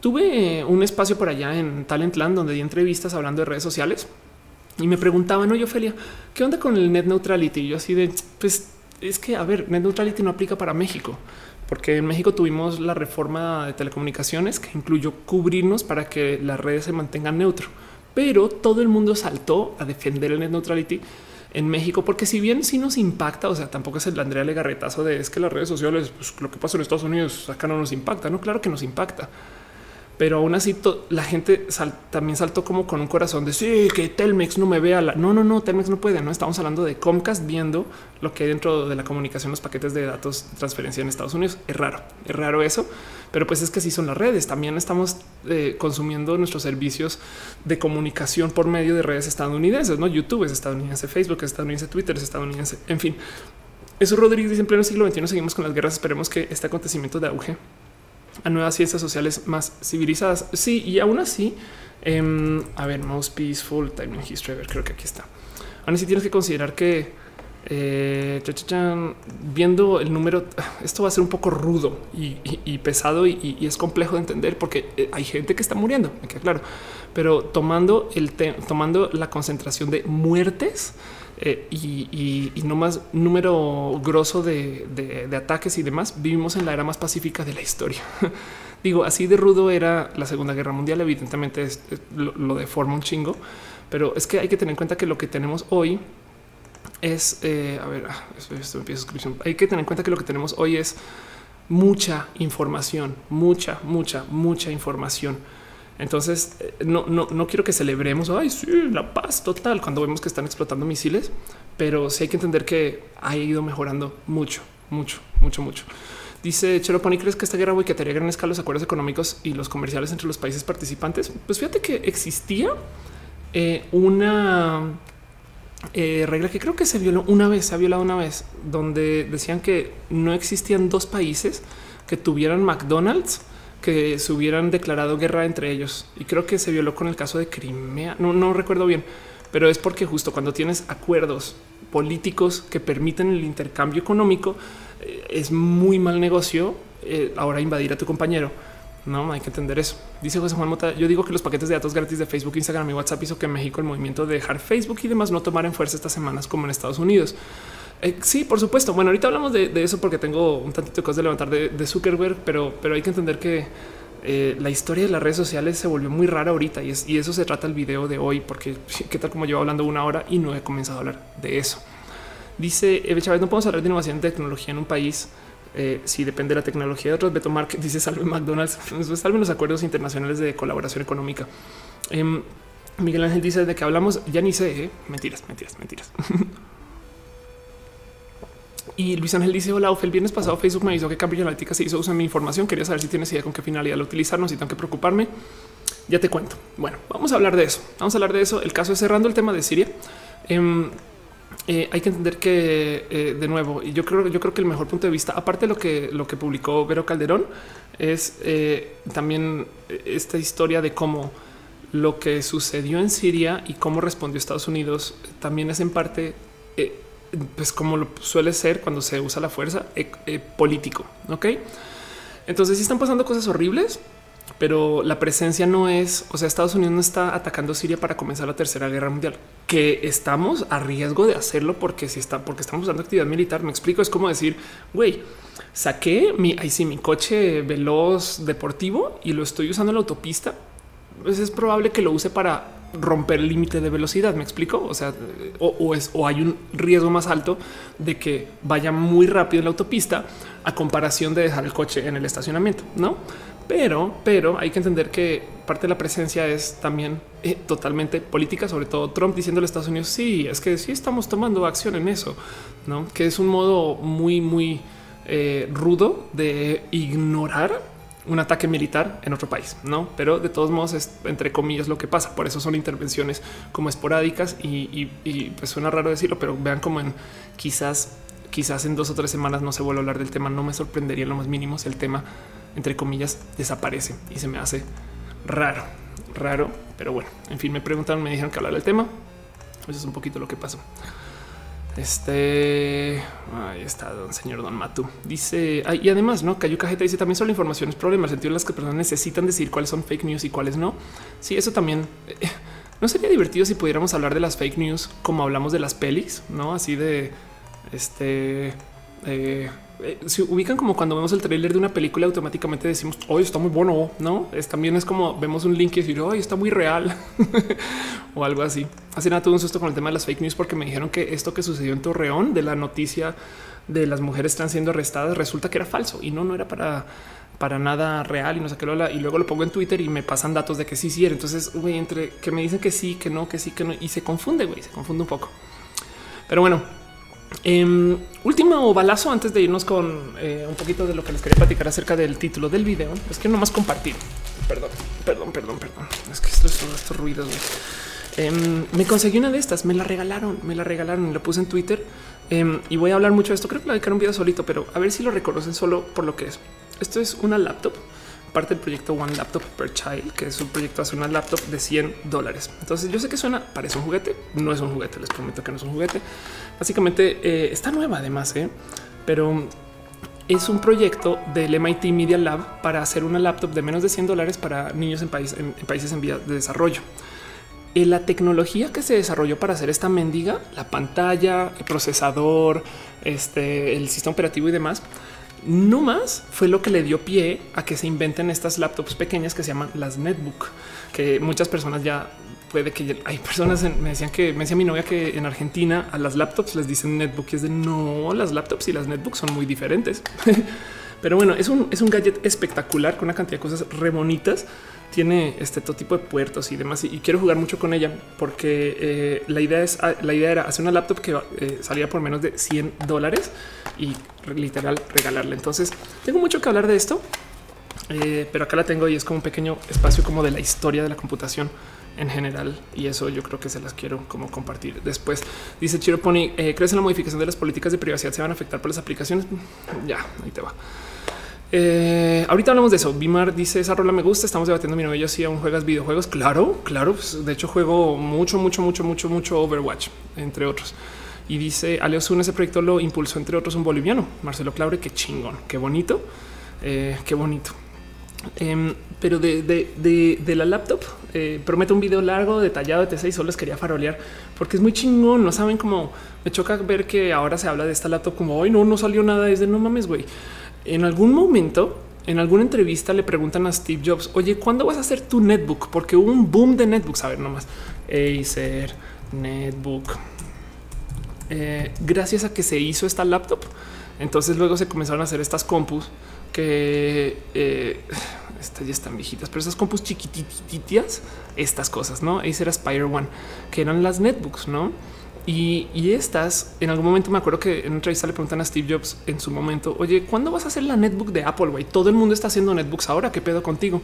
Y el, el, bien creído de Jobs no tiene ningún problema con decir, a ver, vamos a esperar para definir ese mercado. Y luego, no mucho tiempo después, aparece el iPad. Entonces casi casi que podrías decir que porque se desarrolló la ciencia para hacer esa cosita, se desarrolló la ciencia para hacer las netbooks y eso impulsó a que se quisieran desarrollar las tablets. Así que eso fue súper, súper pinches bonito. Dice Guillermo Mente, las tablets desplazaron las netbooks. Ahora las netbooks murieron con el mismo celular. Exacto, sí, pero, pero es, pensar que esto quiero poner pregunta que si juego LOL, no juego Overwatch. Em, pero hay que me, parece bonito que esta, esta, este dispositivo se hizo por la literal visión de unos académicos y matemáticos que dijeron, güey, tenemos que hacer algo diferente para los chamacos, güey, porque no se pueden seguir educando de los mismos modos que siempre sin tener acceso a una computadora. Porque, por ejemplo, el sistema operativo que se llama Sugar, eh, que creo que es un hijito de Fedora, eh, bueno, fork eh, Sugar em, se hizo de tal modo que tú puedes entrar a verte con un botón así, el código fuente hasta de las mismas apps que estás corriendo. Entonces les da chance a los niños a ver hasta el código fuente de la compu. En fin, y había uno en particular en un momento que tenía un como cargador por si no tenías electricidad, funcionan con mesh networking. En fin, en fin, en fin, ahí me parece un pequeño como nerdgasmo tener eso aquí en la casa. Em, dice Ciencias Naturales habla con Miranda. ¿Cómo habla Miranda? Dice Edgar Chávez. Una netbook sería muy chiquita para mí. Puede ser muy chiquita para muchas personas. Dice el RMSK. Hagamos un live stream de eso. Podría ser live stream. Podría ser live stream. Dani Troll dice hola, Oli, Dani. ¿Cómo vas? En fin, vámonos con nuestra. Eh, vámonos con nuestro primer tema. Ahora sí, formal. Vamos a hablar de ciencia y tecnología. Ya pasó una hora del show. No me odien pero vamos a hablar de eh, algo que me han estado preguntando mucho y que mucha gente que se como que me acercó. Pero vamos a hablar de las redes sociales. Yo sé que yo sé que parece que estoy hablando mucho de este tema y pero es que los bárbaros están golpeando en la puerta. Güey.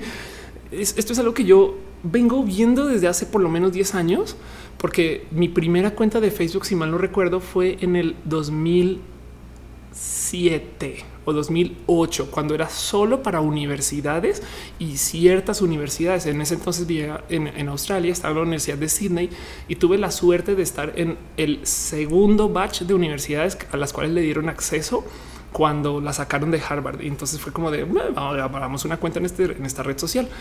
Así que mi, historia con Facebook es viejísima, con Twitter no tanto, pero hoy, hoy, hoy me di cuenta que ya oficialmente cumplo 10 años este mes en Twitter.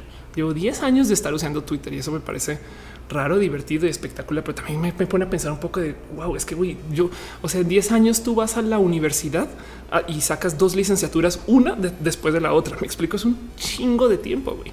Y pues el caso es que eh, Zuckerberg está em, en el ojo de la tormenta, por así decirlo, porque em, están teniendo todo tipo de problemas con el tema de contenidos. Esta noticia se publicó en el 2000, en mayo del 2017, si mal no estoy, donde están diciendo, saben que es que estamos teniendo un problema con los contenidos que se generan sobre la red, porque hay cosas que pueden ser ofensivas, complejas, rudas y difíciles de llevar. No, entonces, por ejemplo, había dicho Facebook que iba a contratar personas para que supervisen los Facebook Live para que la gente no se esté buscando suicidar o no esté mostrando cosas gore y demás.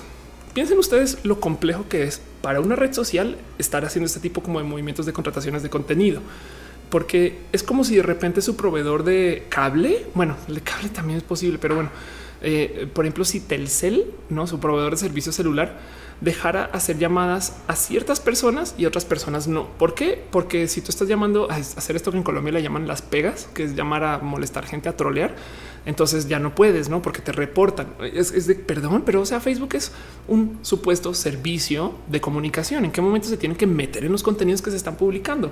Pero el otro lado también tiene sistemas para que tú puedas reportar que te están maltratando en las redes, te están haciendo cosas rudas eh, y, entonces ahora se vuelve un. Eh, entonces quieren o no quieren que vamos su información, no?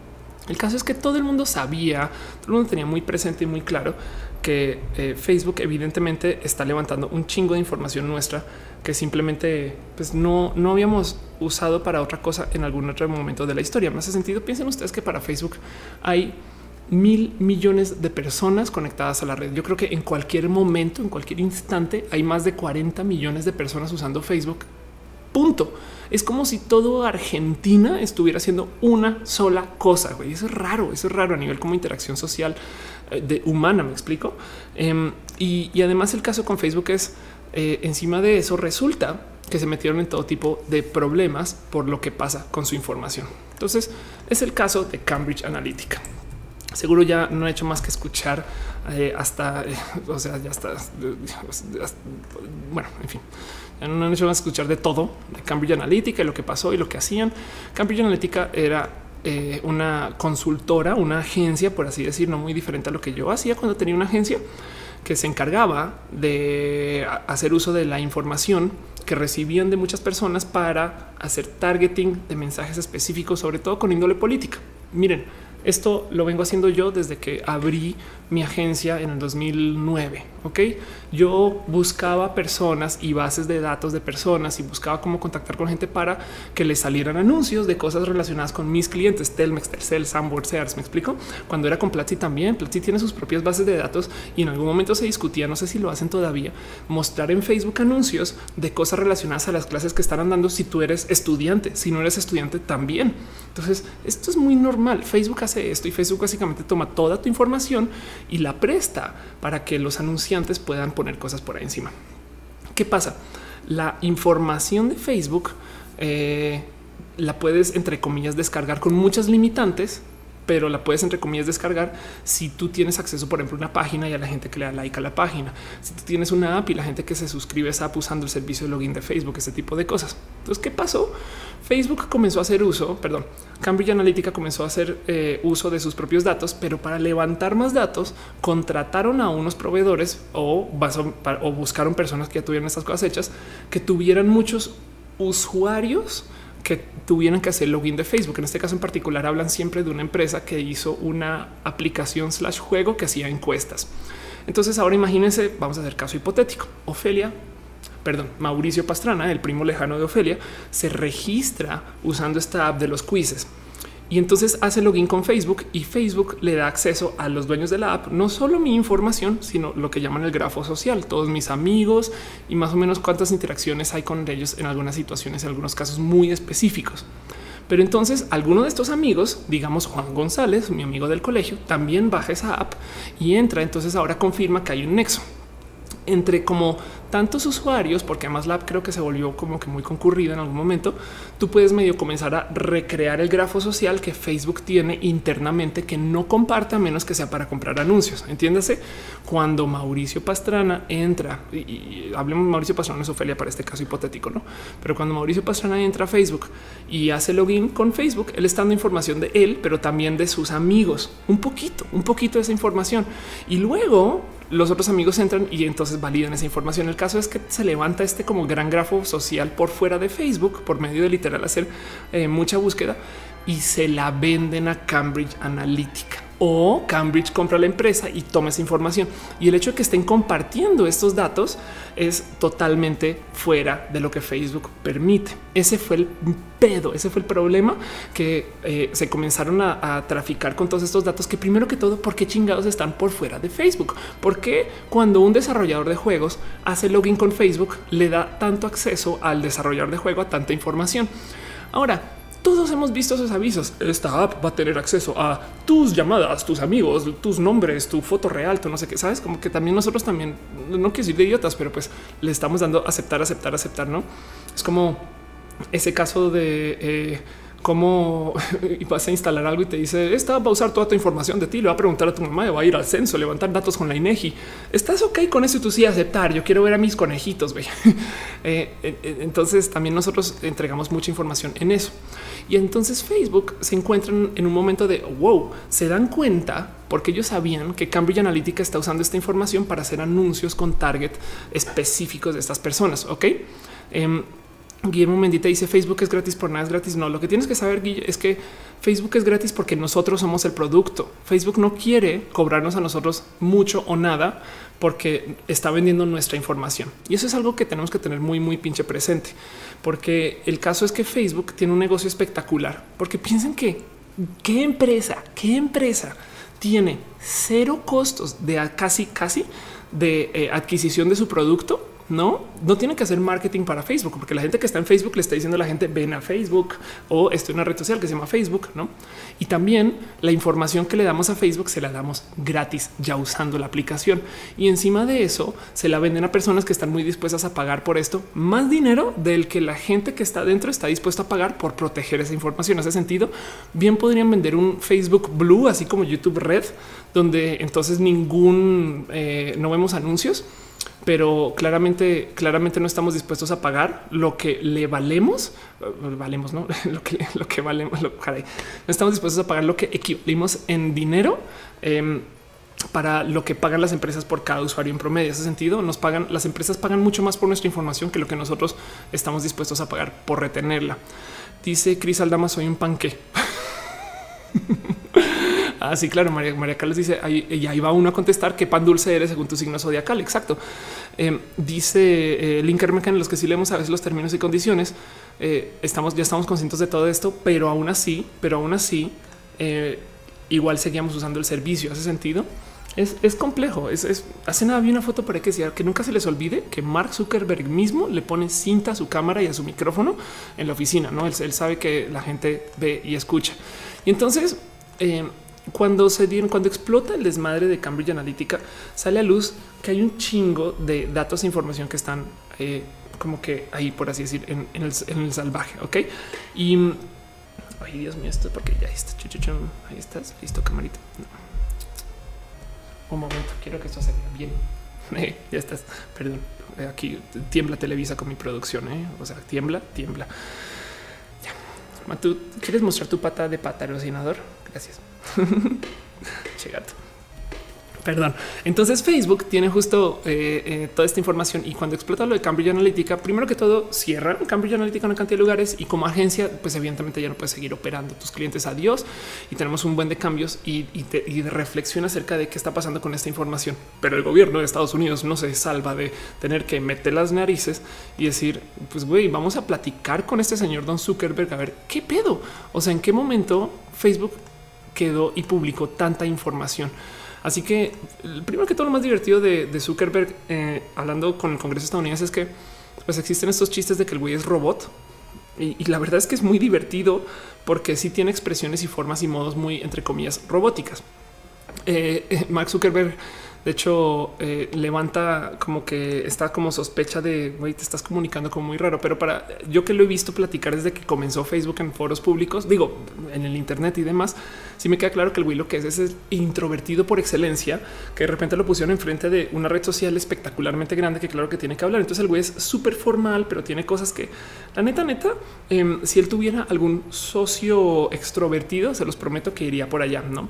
Pero se presenta Zuck y habla eh, y da, da como este, eh, esta información de qué es Facebook y tiene que enfrentarse con un chingo de preguntas muy relacionadas con como la filosofía de qué es Facebook. Ok, yo creo que mi momento favorito de toda esta plática, eh, justo a ver, aquí está el video. Justo es un momento donde le dicen señor Zuckerberg, no, este es un senador y le dice, le importaría compartir con nosotros el nombre de su hotel. Ok, y él dice, o sea, ¿cómo? Sí, o sea, ¿en qué hotel se está quedando? No es, que, a qué se refiere. Y él, y él así de pues, a ver, hasta, hasta se ríe por eso. Es de a qué? O sea, me está preguntando en qué hotel me estoy quedando. Eso es un chiste, no es un chiste. Em, pero después le dice, no, sabes que no, no, no te voy a decir en qué hotel estoy. Y yo creo que fíjense cómo él ya hace una cara de mm, caí, caí en algo, no sé en qué. Y dice, ah, bueno, ok, chingón. Em, si no está dispuesto a compartir con nosotros esa información públicamente o hasta privado, no? Porque si suena raro, no te, cruzas con alguien en la calle y esa persona de repente te dice, oye, ¿dónde, dónde, dónde duermes? ¿No? ¿Cuál es tu dirección? ¿Qué pedo? No? Y tú así de por qué preguntas, güey, no? Imagínense que no es una persona random, que el empleado de un banco, ustedes están pasando enfrente de un banco y de repente el empleado les pregunta, ¿me puedes dar tu información? Y te dice, no, ¿cómo crees? Fui al teatro el fin de semana a ver, a ver eh, Los Miserables con Noelia. Muchas gracias, muy bonito. Y de repente se acerca alguien y nos dice, oye, tenemos unos boletos de descuento especial para ti, para que te quedes en un hotel, pero solo van a necesitar tu nombre, tu mail y tu teléfono. Y yo así, no, no, por favor, no, sabiendo que además eso significa un chingo de spam. Entonces me divierte mucho como básicamente yo creo que todas las preguntas que le hicieron a Zuckerberg hay mucho donde reírse yo creo que esta es como la más valedora y justo la, lista Huffington Post eh, como, como la más incómoda, porque él dice de esto se trata todo. Em, yo, yo te quiero, te quiero nomás acercar en cuenta de que es muy incómodo que en público te pregunten información personal, pero en Facebook la entregas así como así y es medio parte del servicio. Entonces siento que eh, eso es un poquito lo que está pasando en Facebook y simplemente normalizamos por lo raro que vemos que es la interacción. Normalizamos el entregar toda esta información. La neta, de repente em, pasas por un lugar y Google Maps te dice, ay, qué bonito que estuvo ese lugar donde estuviste. Tú ya Google Maps no me preguntes qué friki, qué friki, güey. Guillermo Mendita dice cayó con la pregunta exacto. Lina Saavedra dice viene de contrabando. ¿Cómo que estoy en hora Godín? No es hora Godín, son las 9.27 de la noche. ¿Dónde godineas a las 9.27 de la noche? Em, eso, eso me parece como que eh, algo, algo que debe de dar mucho para reflexionar, porque si bien a ver, todos nosotros sabíamos, sabíamos que Facebook estaba levantando toda esta información. Había gente que me decía, pero ¿cuál es el pedo, güey? Claro que sabíamos que Facebook iba a hacer mal uso de esta información y que le está entregando. Pues primero que todo que esto no es enteramente legal, ¿no? Hay que entender que el compartir información, sobre todo compartir bases de datos, no es algo legal. Pero lo que pasó aquí es se compartió información que nosotros acordamos que sí se podía compartir. Entonces las preguntas tenían que ser. Había algún par de senadores como muy dudosos de cómo funciona esta plataforma y demás, entiendo. Pero los que sí le dieron al clavo de los que quiero platicar fueron estos que sí se acercaron y le dijeron es que tu problema es que tu modelo de negocios está roto porque obliga a que la gente haga cosas muy en contra de su voluntad con tal de que tú puedas funcionar como negocio. Entonces le preguntan al señor Zuckerberg, tú quieres, tú quieres que tu red social sea siempre gratis? Y ellos dijeron sí. Y alguien luego le dice, ah, sí, pues entonces, ¿cómo vas a hacer dinero? ¿Cómo vas a hacer dinero si siempre es gratis? Y el pues, señor, perdón, señor senador, vendemos anuncios. Y eso es todo el truco. El cuento aquí es, de nuevo, las redes sociales no son para nosotros, son para vender nuestra información para personas que les interesa. Y el truco, el problema, el problema aquí es que algunos de nosotros a veces somos consumidor y producto a la vez. Hay muchos de nosotros que tenemos negocios en Facebook y hay muchos de nosotros que para quien nos es espectacular poder vender nuestras cosas en Facebook. Entonces es como como decir, pues el nuevo cigarro. Es algo que es adictivo, que nos hace daño, pero que pues ya está en tantas películas que es cool. No sé si esa analogía funcione. Otra cosa que de paso eh, eh, quedó también como muy, eh, muy a luz como de esta plática, que siento yo que también es un poquito como mostrar los chones filosóficos de Facebook, es que también se mostraron los chones filosóficos por parte del gobierno. Entonces hubo algún momento donde a ver si lo encuentro. Es igual no lo puedo poner porque pues, este video definitivamente si le doy play ya es eh, una evidente eh, presencia de copyright, pero para que lo busquen es cuando este senador John Kennedy le habla a Zuckerberg y le dice, señor Zuckerberg, eh, te le pido, le pido, no, o te pido, señor Zuckerberg, señor Don Robot Lizard Alien Zuckerberg, te pido que consideres que lo que te digamos ahorita no va a importar no así de plano, de plano le dice, le dice, güey, es que esto que hablemos nosotros ahorita eh, es algo que en últimas no vamos a poder arreglar aquí, porque así legislemos el uso de Facebook. Tú vas a encontrar cómo darle la vuelta al sistema de legislación y no es broma. El güey dice así de plano con uno que otro cabilde, con una que otra actividad de cabildeo, perdón, es que dice con uno que otro lobbyist, ¿no? que es básicamente tú consíguete un activista que haga cabildeo, le das 11 millones de dólares y te lo prometo que seguramente compras a alguien que asegura que la ley que nosotros propongamos no va a pasar. Y, yo, yo viendo esto, tu momento de wow, eso es como Eso es como si de repente ahí sí Pedrito Sola dijera me mandaron un anuncio de eh, X político para decirles X, X político es chingón y es de no, no puedes decir que es un anuncio. no eh, es como si de repente, bueno, no sé si Pedro Sola haga esas cosas, pero es como si un, eh, presentador de televisión abierta mexicano de repente dice me mandaron un anuncio de una marca pues que les pareció esta marca es chingona. espero se entienda eso. Es, es, un, es un político diciendo yo sé que lo que hagamos le puedes dar la vuelta con dinero, güey. Y tú tienes un putero de dinero, señor Zuckerberg. Entonces te pido, y no es broma, te pido que consideres que lo que hagas lo hagas con responsabilidad, güey. Perdón. Eh, dice Gerardo Gatito que es cabildeo.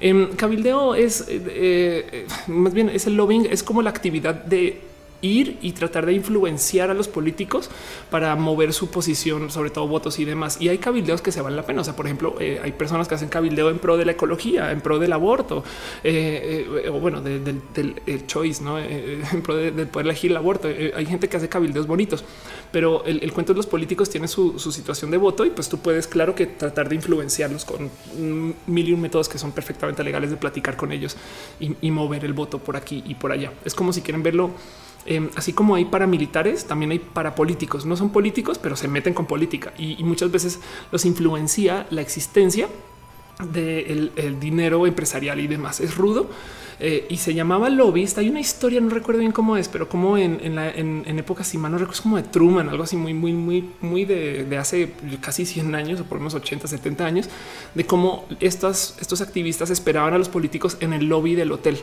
Entonces por eso se le llaman en Estados Unidos lobbying y, y, pues acá supongo que es cabildeo o sino activismo, activismo y ese tipo de cosas. Dice Eduardo Ramírez para youtubers. Ándale. Dice Sobe Guzmán en mi país, Costa Rica, gracias al nuevo presidente se piensa respetar el matrimonio igualitario. Cambia nombre de, de la idea de personas trans. Qué bonito, qué chingón. Entonces, Emanuel García dice: No crees que no todo recae en Zuckerberg? También el usuario tiene parte del problema. El usuario tiene un chingo del problema. El cuento es que ahí estamos nosotros también compartiendo eh, nuestra información por todos lados, ¿no? Eh, eh, José, José Juan Mota, que está en el chat, creo, arroba backmota en Twitter, a veces me habla de las cosas que hacen estos como radicalistas linuxeros como Stallman, que de repente eh, no usan una cantidad, una suite entera de ofrecimientos de una marca eh, o, evitan eh, ciertos dispositivos y, están muy presentes que el mero hecho que tú toques cierto tipo de, computadoras de una marca es que ya estás expuesto a que te vigilen, a que te monitoreen, a que la información no sea libre. Miren, piensen ustedes cómo el tener tiendas, app stores, es un retroceso filosófico al hacer software para la computadora personal. El motivo por el cual tenemos computadoras personales que antes no eran así. Antes eran computadoras como muy específicas con su, con su diseño, cada cual para su propia marca. Es porque mucha gente se enfocó en hacer software que funcione en todo el hardware posible. Y luego comenzaron a aparecer como estos raros estándares y aparecieron estándares abiertos. Y de repente llega alguien y dice, no, todas las apps que vamos a poner en la tienda las vamos a ver a mano, güey. Eso es como, eso es el equivalente a que un policía eh, del tianguis quiera verificar todos los productos que se venden en el tianguis. Habrá cosas que dices, no mames, güey, esto no tienes por qué verificar, pues yo lo voy a verificar. Y entonces él decide qué se vende y qué no se vende. Y puede ser un poco autoritario. Entonces, e, e, el mero hecho de tener app stores de por sí ya irrumpe con la libertad de lo que tú puedes programar para el dispositivo.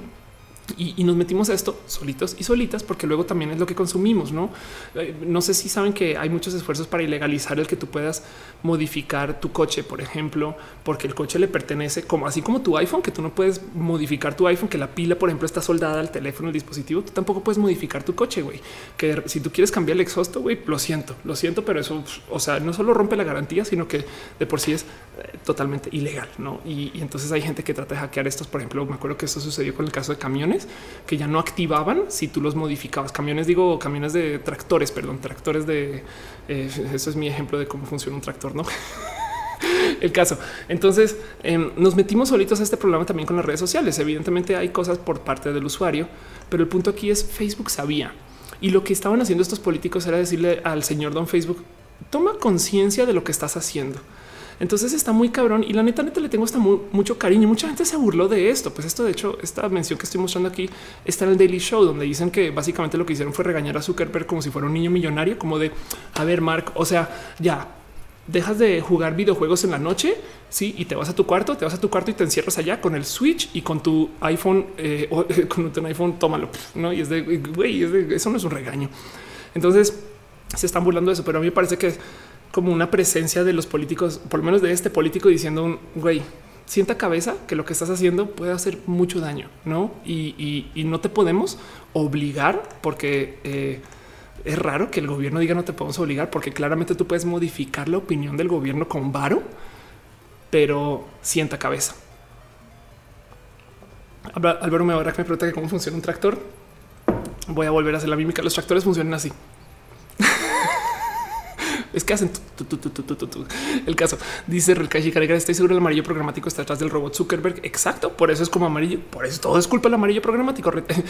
Me pasó un meme por este, por ahí Backmota que decía el momento que Zuckerberg se da cuenta que hizo una red social de más de mil millones de usuarios sobre PHP y su carita, ¿no? Maggie Urisha dice: Yo no puedo creer que la gente no supiera esto. Las redes sociales nos ven como mercancía, pero quién no? Es como las encuestas telefónicas eh, anteriormente por los censos, siempre ha existido. Exacto, exacto. Es, la verdad es que el tema aquí es no es que las redes sociales estén usando nuestra información, sino es que la información se está traficando entre varios y, hay personas que realmente no, no, no, tenían presente cuánta información hay. Miren, si quieren darse un shock, vayan a Facebook, descarguen su archivo eh, que está por ahí en configuraciones personales y su número de teléfono está. El cuando hablan con otra persona de teléfono A a teléfono B está el atar que ese teléfono es tuyo y el otro teléfono es de otra persona está. Entonces Facebook tiene información en cualquier momento de con quién estamos hablando. explico y puede hacer datos y, análisis sobre eso. Pero en este caso, eh, eh, lo que lo llevó a, Zuckerberg a hablar del tema es que eh, más bien se estaba vendiendo esta información. Entonces, a raíz de esto, evidentemente lo que acaba sucediendo es que muchas empresas saltaron a decir, uy, bueno, si cacharon a Facebook, eh, y ya me los imagino todos mandando mails internos de mm, oigan y este, ¿por qué no, mm, no sé, revisamos cómo estamos nosotros parados ante esta situación? Porque igual luego esto nos puede derramar. Y fue muy divertido porque no dijeron nada, sino que calladitos aquí, quietitos, comenzaron a hacer como cambios en sus términos de, usuarios para eh, repasar el tema de, información y de privacidad. Por ejemplo, mi teléfono, como mi compu, como mi iPad, eh, comenzó a notificar esto. Comencé de repente a decir, oh, hola, bienvenido a la pantalla de privacidad. Entonces ahora cuando entro a las apps de Apple, él me dice qué se está haciendo con mi información. Está bonito, está chingón, pero ¿saben qué va a pasar con esto? Todo el mundo va a decir, no puedo entrar a pinche iTunes Store, continuar, ¿no? Eh, eh, algo bonito que salió a raíz de esto también en la update anunciaron que van a tratar de notificar cuándo se están haciendo pedidos de clave por parte de Apple y por parte de un tercero, porque por ejemplo eh, el diseño de la derecha es un pop-up pidiendo tu clave de, iTunes eh, generado por supondría cualquier pop JavaScript o cosas así. El de la izquierda es el del teléfono formal y oficial para que puedas descargar apps. Entonces Apple hizo este cambio eh, y esto pues sucedió. Así que podemos decir que de cierto modo lo de, lo de Facebook ya tuvo un pequeño impacto y es que las empresas se están fijando un poquito más de qué pedo con su información para los que juegan juegos en PC Steam, que es eh, básicamente la tienda de videojuegos en línea más grande que creería yo, eh, rompió el servicio más grande de estadísticas de Steam que se llama Steam Spy. Y, sucedió porque ahora eh, ya no están compartiendo información con terceros de los usos de Steam, que está bonito. Es una lástima porque tenemos menos información porque no se creeríamos que no se le está dando uso, este, por lo menos desde lo negativo para la información de Steam Spy, pero eso se fue, no? Y ah, esto sí, no busquen enlace, pero bueno, eh, WhatsApp también eh, hizo un cambio donde ahora resulta que WhatsApp va a ser supuestamente para mayores de 16 años. No sé si sabían, no sé si sabían, pero Facebook es para gente mayores de 13 años. Pero si mi primo está ahí, pues es que cómo sabe Facebook que no tienes 13 años, vas al desplegable o cualquier persona que haya ido a un website de videojuegos para mayores de 18 compartirá el mismo cumpleaños que yo de primero de enero de 1900, lo que sea. no, porque agarras el desplegable y le dices ahí, paras en un año que sea ya muy grande y le dices next. Lo mismo con los websites que venden alcohol. Pues vamos, me queda claro que la verificación de edad de WhatsApp va a ser igual, igual este, de tonta. Pero em, si también están haciendo eso es porque Facebook ahora también está también enfrentándose por dos frentes con el problema de los contenidos. Por un lado es la información que eh, se le está entregando estos sitios y por el otro lado también es que igual y si vamos a filtrar y moderar contenido negativo y lo que estaba sucediendo antes del mierdero de Cambridge Analytica, eh, también vale la pena comenzar a sacar personas demasiado, demasiado chamacos o chamacas. Que si ustedes han trabajado con agencias, no hay nada más difícil que lidiar con niños en redes sociales, porque no puedes ir a Facebook y decirle quiero mostrar este anuncio a gente de nueve años, que habrá, habrá algunos usuarios. Em, en cuanto a México va, que no se nos olvide que en México tenemos la, eh, la, ley de protección de datos. Y, pero también que no se nos olvide que en México podemos pasarnos un chingo de leyes por el arco del triunfo.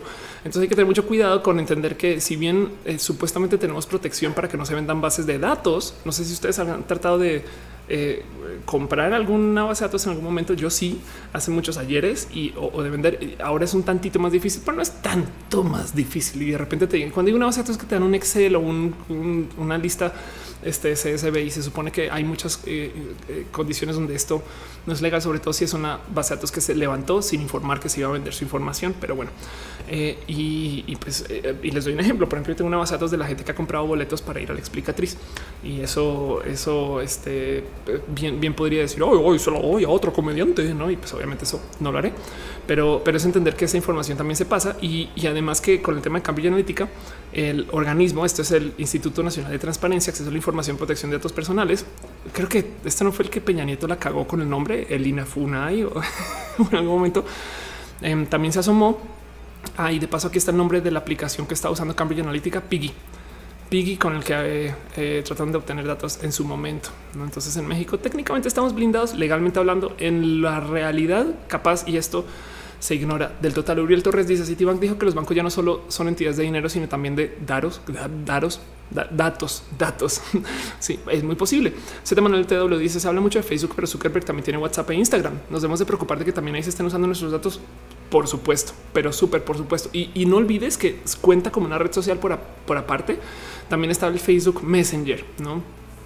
Y es que el cuento es porque estaban platicando un poquito de qué va a pasar con las redes, a dónde van, no sé qué, porque eh, Backmot en algún momento comentó que eh, si mucha gente no salió de Facebook porque tenemos Facebook gratis en los teléfonos, el tema con Facebook es tenemos algo que se llama el efecto de red. Ok, todos los que usamos el Internet desde hace mucho tiempo recordamos el momento en el que murió MySpace, no? O, el momento en el que murió Emoflog o Metroflog y hicimos esta como gran migración a Facebook. Hoy en día es sumamente difícil de salirnos de Facebook porque Facebook ahora hizo algo sumamente listo que fue atomizó todo su servicio. Entonces tenemos una cosa que se llama el Facebook Pixel, por ejemplo. Eh, donde aquí está, donde lo que hace el Facebook Pixel es literal te da un código que se expresa como un pixel que cargas en tu documento HTML, por así decir, o en tu correo electrónico. Y mm, él eh, de cierto modo te deja rastrear tu actividad y tu patrón de navegación por fuera de Facebook. Ok, por esto, por este tipo de, cosas es que eh, Facebook sabe exactamente a qué sitios vas, aunque realmente no estés ni hayas hecho login a Facebook. Entiéndase, Facebook tiene como rastrear tu actividad en millones de sitios y de correos electrónicos y de espacios y tiene la capacidad de computación para poder atar toda esa información y hacer uso simbólico de estas cosas. Es por esto es que cuando tú de repente busqueas y googleas comida para gatos, croquetas en, eh, no sé, website de ventas A, de repente cuando entras a Facebook, pum, te sugiere una página de comida para gatos, no? Y, justo por ese tipo de actividades, y esto nomás es el Pixel, porque también hay sitios que usan login de Facebook, que es como un equivalente a Pixel, pero con mucha más información compartida. Eh, por eso es que tenemos esta sensación de que Facebook nos escucha. A mí me divierte mucho alimentar la leyenda de que Facebook e Instagram nos escuchan, pero es que lo cabrón de todo eso es que ellos no tienen que escucharnos para ser así de buenos en podernos ofrecer cosas que nos pueden interesar. Dice Cris Aldama con cookies, no maten las cookies. Exacto. Dice Víctor eh, Fanuel López, puede que Facebook desaparezca. No es, además es que es, tan importante Facebook para el desarrollo de la humanidad, porque volvamos al tema de mil y tantos millones de usuarios. Es nunca en la historia de la existencia del ser humano hemos tenido un lugar tipo plaza pública tan compartido o sea, es, imagínense si toda la población humana de 1700 hiciera la misma pinche cosa, se pusiera la misma ropa o hablar el mismo lenguaje o no. Es, como nunca habíamos tenido una situación social así. Facebook en sí también es como muy revelador de eh, el desarrollo del ser humano. Entonces, lo que puede pasar, la, la realidad, realidad es qué tal que Facebook entre en competencia ruda con los chinos, que son como del mismo o más, o más tamaño. Y entonces ahora tengas que, por ejemplo, Em, no sé, de repente aliar Facebook y se lo coma WeChat. No, eso, podría pasar. Por ejemplo, Tierra Chan dice que red social crees que la más segura, pues sí, la más segura es no usar ninguna, pero eh, yo, yo más bien eh, acepté que esta información se está entregando y, todos tienen eh, uso responsable de su espacio. Lo bonito de que Facebook se acercara con el gobierno también es que comunicó un poquito el estamos dispuestos a colaborar. a ver, Zuckerberg Net Worth este aquí está. Ok, no más para dejar en claro el mero hecho que, que Mark Zuckerberg haya dado la cara implica que en esos días en los que estuvo hablando con el gobierno, Mark Zuckerberg hizo que se apreciara el valor accionario de Facebook, lo cual le entregó a él una riqueza, digamos, indirecta, porque son acciones que tendría que vender de más o menos 3 mil millones de dólares. Ok. Eh, y eso, eso pues también vale la pena tomar en cuenta que, eh, eh, lo bonito de la plática con el gobierno, que además era solo eso, una plática, una revisión para ver qué tanto estaba dispuesto Facebook a colaborar, es que comunico que Facebook está de cierto modo trabajando en el honesto. Ellos lo que dicen es, güey, perdón, me están dando su información, no lo estoy usando de modos malvados, aunque esto claramente es un anuncio en público, no puede decir de repente, oh, oh, oh sí, oh, me estoy llevando todos tus datos, no, claro que no puede hacer esas cosas. Em, y, entonces se, siente que Facebook es una plataforma que muy en el abierto está diciendo, vamos a usar esa información. Dice, em, Dice Tierra Chan, mejor me quedo en mi casita con mi soledad. ya ni socializar frente a frente seguro.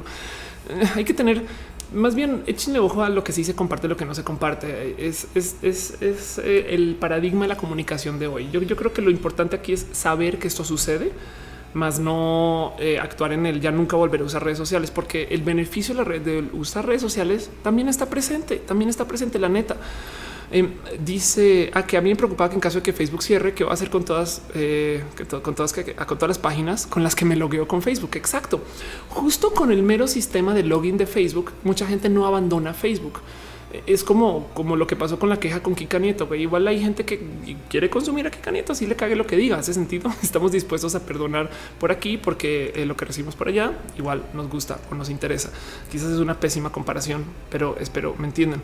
Em, y es que eh, aquí les va. Este es un pequeño análisis de Forbes donde ellos dicen no es que la neta, neta, Facebook nunca va a cambiar su modelo de negocios. Eso se discutió mucho justo en la plática de Facebook. No, ellos como que estos senadores le decían y usted estaría dispuesto a dejar que nosotros legislemos sobre su negocio, a lo cual Zuckerberg muy, muy este demócrata en su, en su evidente posicionamiento político decía sí, pues si hay que regular, regulemos, ¿no? Y los, los, pobres senadores este, republican que están en contra de la regulación están así de, dijo que quería regular, ¿está seguro? Está hablando de la... No.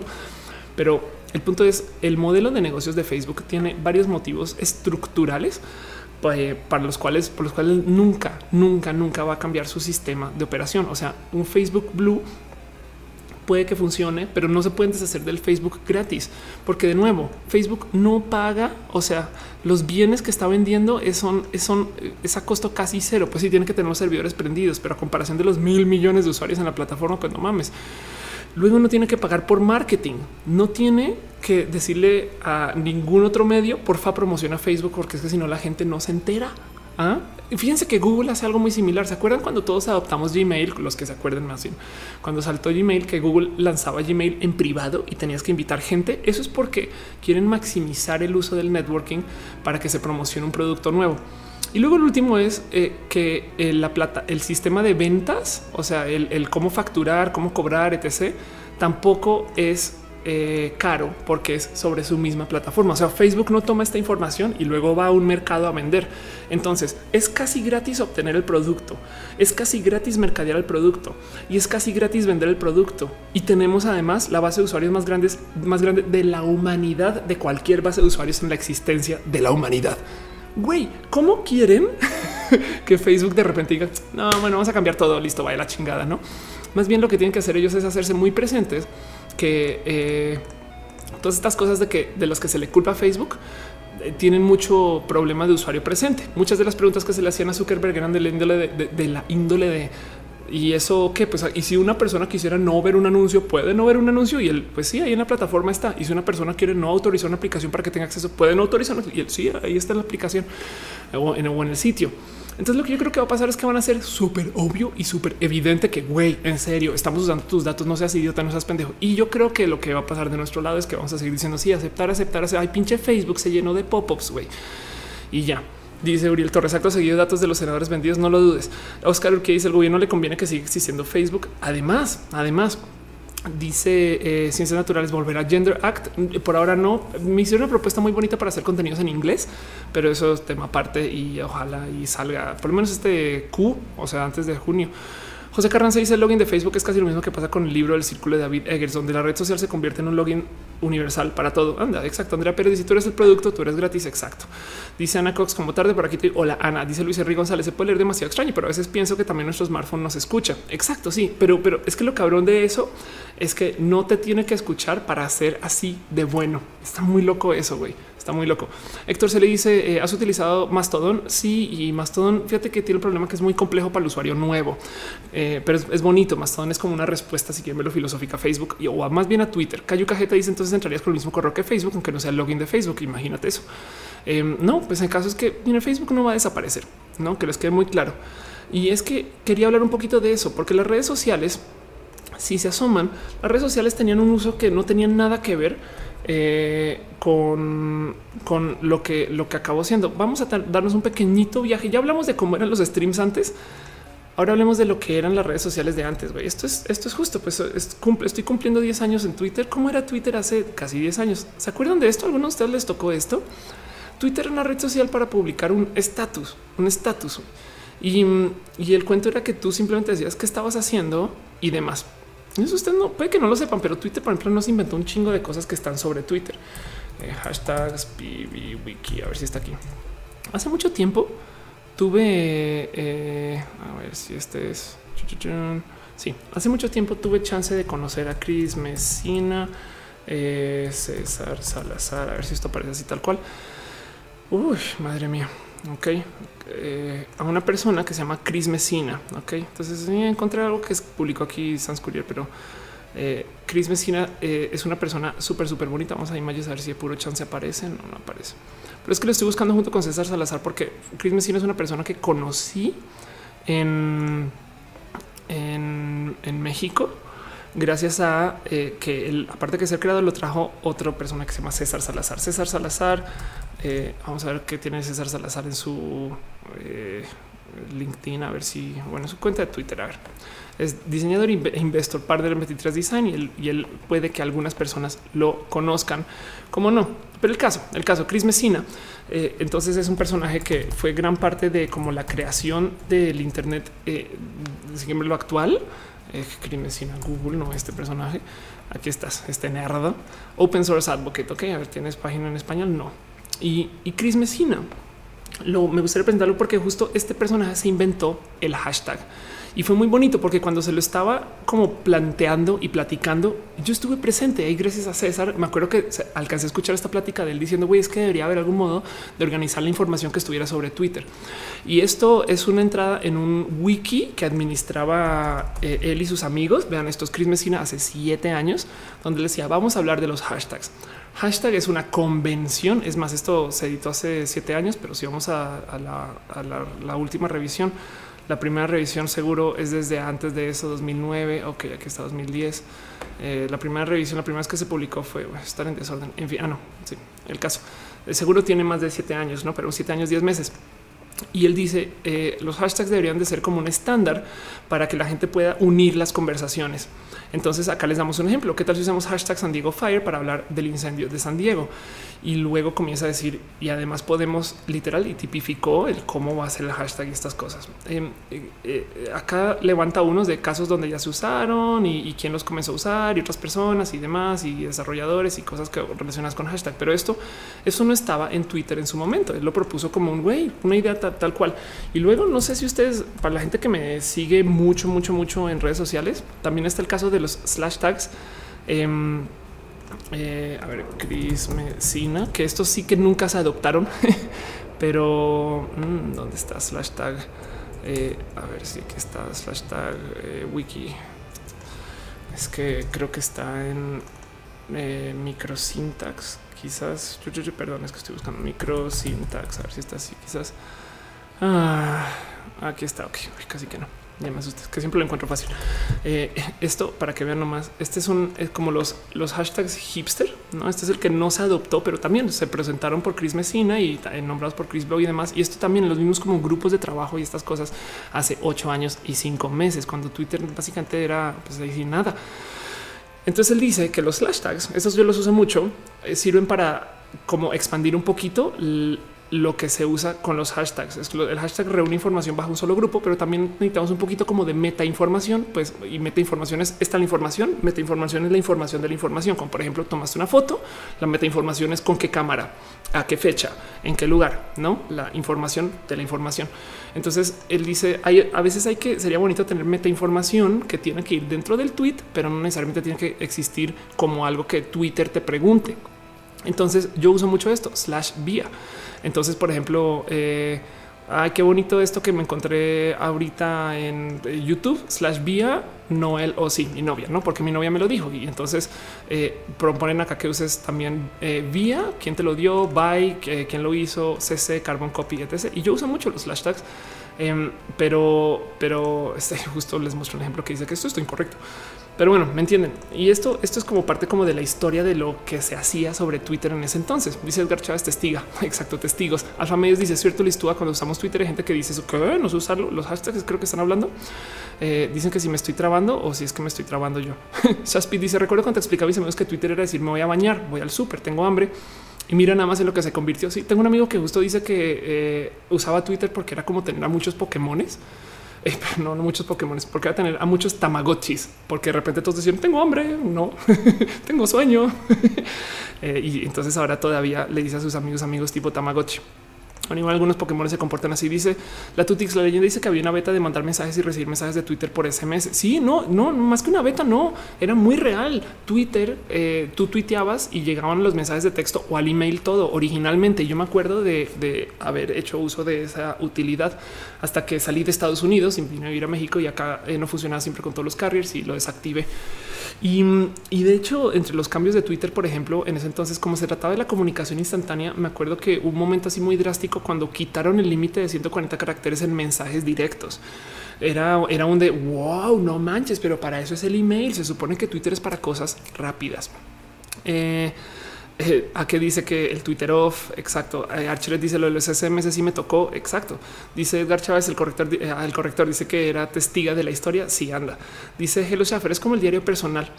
Y, entonces me divierte mucho, eh, como que me gusta mucho también un poquito empaparme de, del, qué es lo que estamos haciendo con Twitter en ese entonces, porque la neta Twitter se ha rediseñado un buen de veces. De por sí hay, hay que tener en claro que las, los rediseños de la red social y, y el que te cambien la jugada un poquito son un poco rudos, güey. A ver, es el paradigma del desarrollo del software de hoy de repente tú tienes acceso a un sitio y te lo cambian, pero no solo es el software. Yo juego Overwatch, amo Overwatch, con todo mi corazón, pero de repente a veces digo, ay, cómo me gustaría jugar el Overwatch de hace un año cuando teníamos cosas diferentes. Perdón, soy main Mercy, entonces me, choca que la Mercy hoy no reviva a todos, pero que dejando eso de lado, em, es como el software de hoy, como ya es tan no tuyo, te lo cambian. Ahora, parece chiste, Starbucks también me lo cambian. Sería bonito ir a un Starbucks de 1999, existían, ok, del 2000 15 cuando tenían un diseño diferente. Entonces tampoco es como tan nuevo que te rediseña las cosas sobre la marcha, pero sí está raro que eh, sí, hay cosas diferentes en el cómo te presentan la información eh, y, lo que querían hacer con las redes sociales en ese entonces. Es, em, eh, vamos a buscar rapidín cómo era, a ver, Facebook 2013 News Feed Video. Esto lo, lo hablé por encimita el show pasado, donde eh, encontré el como la información, perdón, la información, el anuncio de, Facebook. A ver si aquí está. Espero no estar metiendo una camisa 11 horas con esto, pero em, donde el anuncio de, Facebook de, de, cómo ahora se va a manejar la información a medida que te la presentamos. Originalmente en Facebook tú entrabas a documentar de ti era literal tu Facebook. Entonces tú hablas de ti, pero no ti. Pero si, querías enterarte de otras personas, ibas a sus perfiles. no es, no existía un mercado central de información, newsfeed, donde tú te enterabas de las cosas, donde te quedabas scrolleando a ver qué pedo con todos ellos. Entonces, si tú querías saber qué pedo con el perfil de Ofelia, ibas al perfil de Ofelia. Si te querías enterar qué pedo con el perfil de Ake, ibas al perfil de Ake, qué pedo con el perfil de este, eh, la Tutix y al perfil de la Tutix. Luego te dicen de repente, no, vamos a hacer un, espacio central donde aparecen los últimos updates de todos. Qué chingón. Y ahí entonces cambia la naturaleza de las redes sociales. Em, es, vean, aquí está el anuncio justo, ok. Vean, vean esto, es, es Facebook diciendo, eh, vamos a hacer cambios sobre Facebook y, Zuckerberg de repente aparece diciendo queremos darle a la gente el periódico personalizado más chingón del mundo. Y es que esta es la duda que me queda en las redes sociales. El mierdero de que las redes sociales nos manipulan y no no sé qué, tiene un pequeño componente de inteligencia artificial, porque hay tantos datos, como además Facebook insiste que tú puedes tener miles de amigos, que eso por sí es raro. Em, y, no es que no es que no es que no puedas, no, pero miren, hay una cosa que se llama el número de Dunbar. Eh, que básicamente es un tope psicológico de cuántas personas puedes recordar eh, eh, como que en tu, en tu como capacidad mental, por así decirlo, no? Eh, lo que dicen es más o menos, más o menos, después de 150 personas, pierdes la capacidad de mantener relaciones eh, como que en presencia mental. Entonces, ¿a qué voy? Imagínense en qué, está haciendo su tía en esto, dónde vive su tía, dónde viven sus primos y dónde viven eh, sus ex compañeros de la prepa y estas cosas. Pues bueno, eh, si ustedes comienzan a notar, ok, la tía no sé quién vive en tal lugar, el tío no sé qué, el primo no sé qué vive en otro lugar, mis amigos viven en tal lugar y comienzan a notar todas las relaciones que recuerdan de dónde está la gente, en promedio, depende de capacidad mental, llegan a más o menos unos 150 nombres. No, eso es, es el número de Dunbar. Em, y el problema es que eh, eh, de cierto modo, cómo funciona esto, pues como son recuerdos, es, como si fuera una mesa llena de botellas y pones una botella en un lado y se cae una por allá atrás. Entonces, si tú conoces una persona nueva y entonces haces como nota mental de, ah, claro, esta persona nueva está trabajando en tal lugar, no sé qué, es probable que estés dejando olvidar a alguien. No pasa nada porque gracias a Facebook puedes recordar a esa persona después.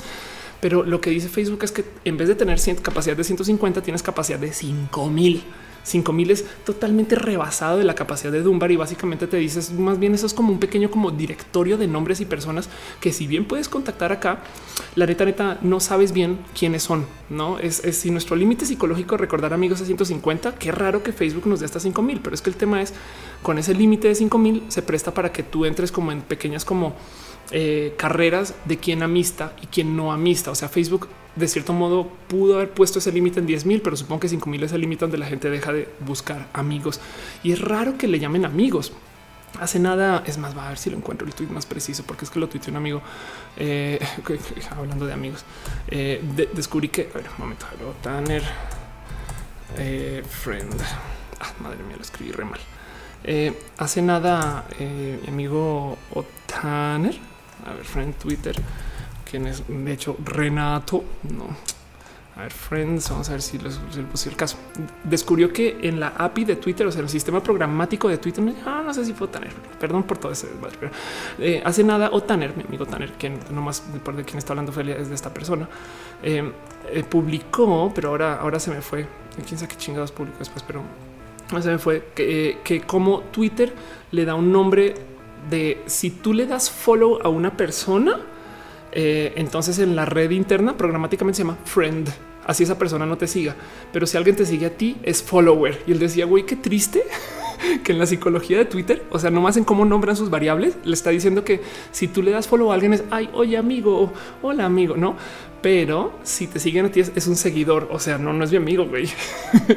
Em, y, eso, eso, eso también levanta un poquito como preguntas de cómo las redes sociales consideran a la gente que estamos usando su producto. Dice Carlos Narváez, ¿cuál sería un beneficio mutuo entre usuario y servicio? Pues supuestamente Facebook existía para acercar gente. Eh, Facebook de hecho tenía una misión. Nos busquemos la Facebook. Eh, no escribí Facebook. Facebook eh, Mission Statement. que está. Ah, madre mía, la cambiaron además. Facebook tenía una misión original que era eh, hacer el mundo más abierto y conectado, no? hacer el mundo más abierto y conectado. Y ahora la misión es eh, traer el mundo más cerca. Ok, suena tonto, pero eso es muy importante como para el cómo ven ellos lo que están haciendo. Originalmente Facebook era esta red social donde tú encontrabas a tus ex compañeros diciendo mames, güey, qué chingón. Yo no escucho ellos hace 10 años. Ahora sí escucho de ellos. Qué cool, güey. Puedo hablar con este cuate y no sé qué y revivir, no? O sea, sí, sí hay una utilidad para nosotros como los peones del servicio. Y del otro lado, hay que también recordar que a veces sí contratamos el servicio para promocionar nuestras cosas, no?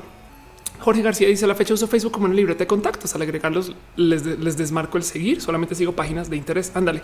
La mitad del problema es justo eso, que la gente dejó de curar a sus seguidores o a sus amigos y dejó de curar el contenido y la gente que consume. ¿Alguno de ustedes ha entrado a limpiar las páginas que ya no lee? Seguro encuentran cosas ahí que dicen no mames, güey, esto qué pedo y se estaba ahí desde hace tres años, no? Alfonso dice, o sea que eh, yo recuerdo en promedio 150 de ustedes. Pues la verdad es que fíjate, Alfonso, que yo sí me tomo chance de tratar de cuisearme cuando veo gente en Twitter y hablar de con mucha pinche gente pero, pero la verdad es que el límite psicológico está ahí y, por eso muchas veces sí le digo a la gente literal cuando me, topo con gente en la calle les digo cómo estás en Twitter güey y ya no es, es, complejo. Dice Julio Guerra que si te si me has pintado el cabello de castaño, mi cabello es naturalmente castaño. Entonces, este no algún día lo dejaré hacer. Dice a que slash eh, Twitter off anda. Mr. Leche dice recabamos el problema que siempre le mucho peso a lo que está en las redes, no? Y también quiere una pleca en su taza. Si las plecas en tazas son lo de hoy. Eh, entonces, lo, que me salta de todo esto es como las redes sociales fueron bichos hechos por una cosa completamente diferente. ¿Qué cambió? O sea, ¿por qué estamos metidos en este desmadre? La neta, neta. O sea, ¿por qué de repente Facebook? bueno, primero que todo Facebook se volvió dominante, grande. Pero además, la net, yo, sí creo que esto es gran parte del problema y lo he hablado muchas veces. Eh, Facebook hizo un IPO. Ok, Facebook entró a la bolsa accionaria de valores, perdón por el anuncio, y mm, eh, se, se, evaluó y miren, miren la fecha que está, eh, perdón, eh, mayo 18 del 2012 y además se presentó como un desastre. Watcheles, como te clavan anuncios aunque no los quieras. Y esto es CNN. Güey. Oh, veo que estás en un stream, entonces por un anuncio extra. Y el caso es em, hay que entender que desde que están en la bolsa de valores, ellos ya tienen que responder más a una presión financiera de uno, generar dinero siempre en positivo, dos, a como de lugar y tres, a maximizar el uso de las personas que están en la plataforma. Entonces tienen que seguir creciendo y si no están creciendo en número de usuarios, entonces tienen que seguir creciendo en cantidad de dinero que se le extrae por usuario a la plataforma. Y esa mera presión yo creo que es la que tiene las redes sociales ahorita así como súper estiradas con la liga girada presente con un güey es que perdón lo siento deberíamos de estar borrando los bots en Twitter pero es que si lo hacemos nos, nos desablamos entonces no podemos hacer eso y no podemos decirle a la gente que estamos llenos de bots tampoco porque nos hace ver súper mal y entonces no podemos hacer nada de esto bonito fundamental que creó el servicio en su momento. Y por eso es tan importante estar teniendo estos debates y pláticas, porque si bien básicamente Facebook lo sentaron frente al gobierno. El gobierno le dijo no podemos hacer nada menos darte acá un golpecito eh, y hacer muy público que todo esto está pasando y informar a la gente que los datos en Facebook pueden no estar seguros.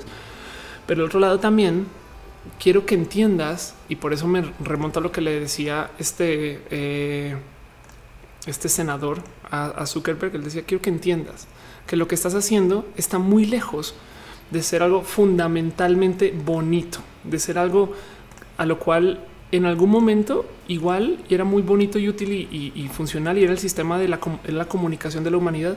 Pero ahorita, ahorita piensa en eso. Y yo creo que eso es como el plus más grande, entre comillas, de lo que sucedió al gobierno, dejando de lado que también es el gobierno admitiendo no podemos hacer nada, nada de nada. En fin, y también de paso, porque yo creo que Facebook no muere. Eh, si acaso es más, piensen, eh, la marca de Facebook es tan, tan poderosa que eh, no solo no muere, sino que si se desvanece el servicio como lo conocemos, la van a usar para 10 mil cosas más y la van a cambiar y comprar mil personas y cosas así. Es como es, es muy difícil, muy difícil que esto vaya a tener cambio alguno. Lo que sí tenemos que tener es más cuidado con que cuando y dónde publicamos y sobre todo a que le damos permiso de hacer uso de nuestros datos. Cris Aldama dice Google te paga pesitos por contestar encuestas. Anda. Ucuba dice rayos, llegó tarde. Lo siento, pero mira, Matú te quiere, te quiere mucho. Te quiere mucho. Dice Cayu Cajeta, porque a la gente le dio el pánico colectivo que vendan la info que se les proporcionaba desde hace años. También eso también pues es evidente, no es que da miedo, no? Pero pues es que es lo que estamos haciendo. Shaspit dice Facebook no se crea ni se destruye, solo se transforma. Guadalupe Canales dice YouTube eliminó las notificaciones. el tema de las notificaciones me rebasa porque a veces sí, a veces no, pero pues anota más bien mentalmente que todos los lunes a las 8 de la noche. Shaspit dice el Facebook debe ser el resultado del escrito de Twitter. Facebook quiso comprar Twitter y al no lograrlo se creó el newsfeed. Ah, eso es muy probable. Sí, eso es muy, muy probable. Pero pues como sea, ahí está y no se va a ningún lugar. Em, pero bueno, eso es lo que es lo que es con Facebook. Eh, dice Álvaro Maverack, siento que en Twitter damos menos información. Eso sientes, ¿eh? la neta. Ahorita Instagram está está súper llevado de exitoso está chingón, pero discutía yo justo con Noelia de por qué Instagram. No, primero que todo, Snapchat es una red social que tiene el problema que no sirve para farolear tus números y entonces a lo mejor a las marcas tampoco les sirve mucho porque como no hay, no existe el sistema de influencers o no es tan claro el sistema de influencers en Snapchat. Entonces igual y eso puede ser una complicación y lo cual hace que la red sea un poquito más volátil porque la gente no tiene como este sentimiento histórico de yo crecí mis seguidores con el tiempo, entonces acá me quedo. Creo yo, no sé, estoy tratando de analizar por qué Snapchat no está siendo tan exitoso ahorita. Además que cambiaron la mera naturaleza de la aplicación. Ahora que la volvieron más como difícil de usar. Digo difícil de usar porque antes era Snapchat, tú abrías y era la cámara más rápida desde tu celular. Ahora la abres y se llama un ratito en cargar, luego los filtros y es pesadona, por así decirlo.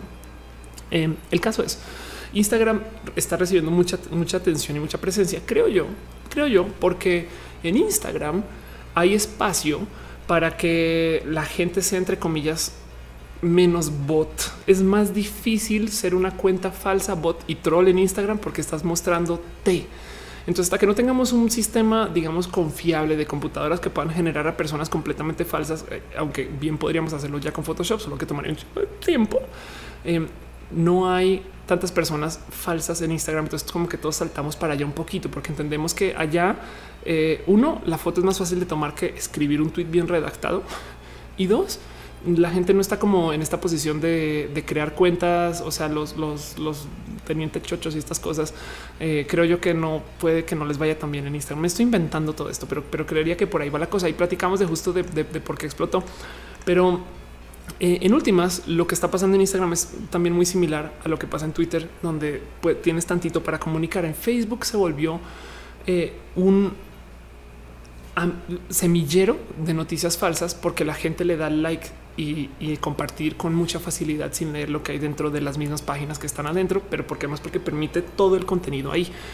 Es que piensen nomás como herramienta todo lo que tiene Facebook a comparación de las otras redes sociales. Puedes poner videos, puedes poner GIFs, puedes poner texto, puedes poner imágenes y además las imágenes tienen meta información de quién va en la imagen, quién va en el video también, evidentemente. Y ahora vas a tener cómo compartir videos como muy complejos en 360 VR y demás.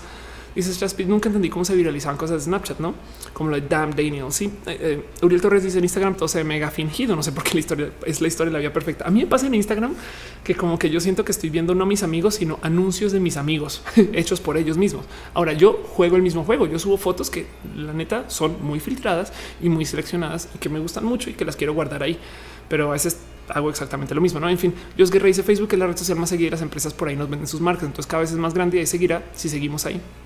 No solo eso, sino que para salir de Facebook necesitamos una bestia que tenga masa crítica del tamaño de, o sea, piensan que Twitter no nos ha logrado sacar de Facebook. Me explico y lo llevo intentando desde hace mucho tiempo. Ariel Rosas dice en Twitter no hay censura. Guiño, guiño. Bueno, no tanto como en Instagram. Eso es verdad.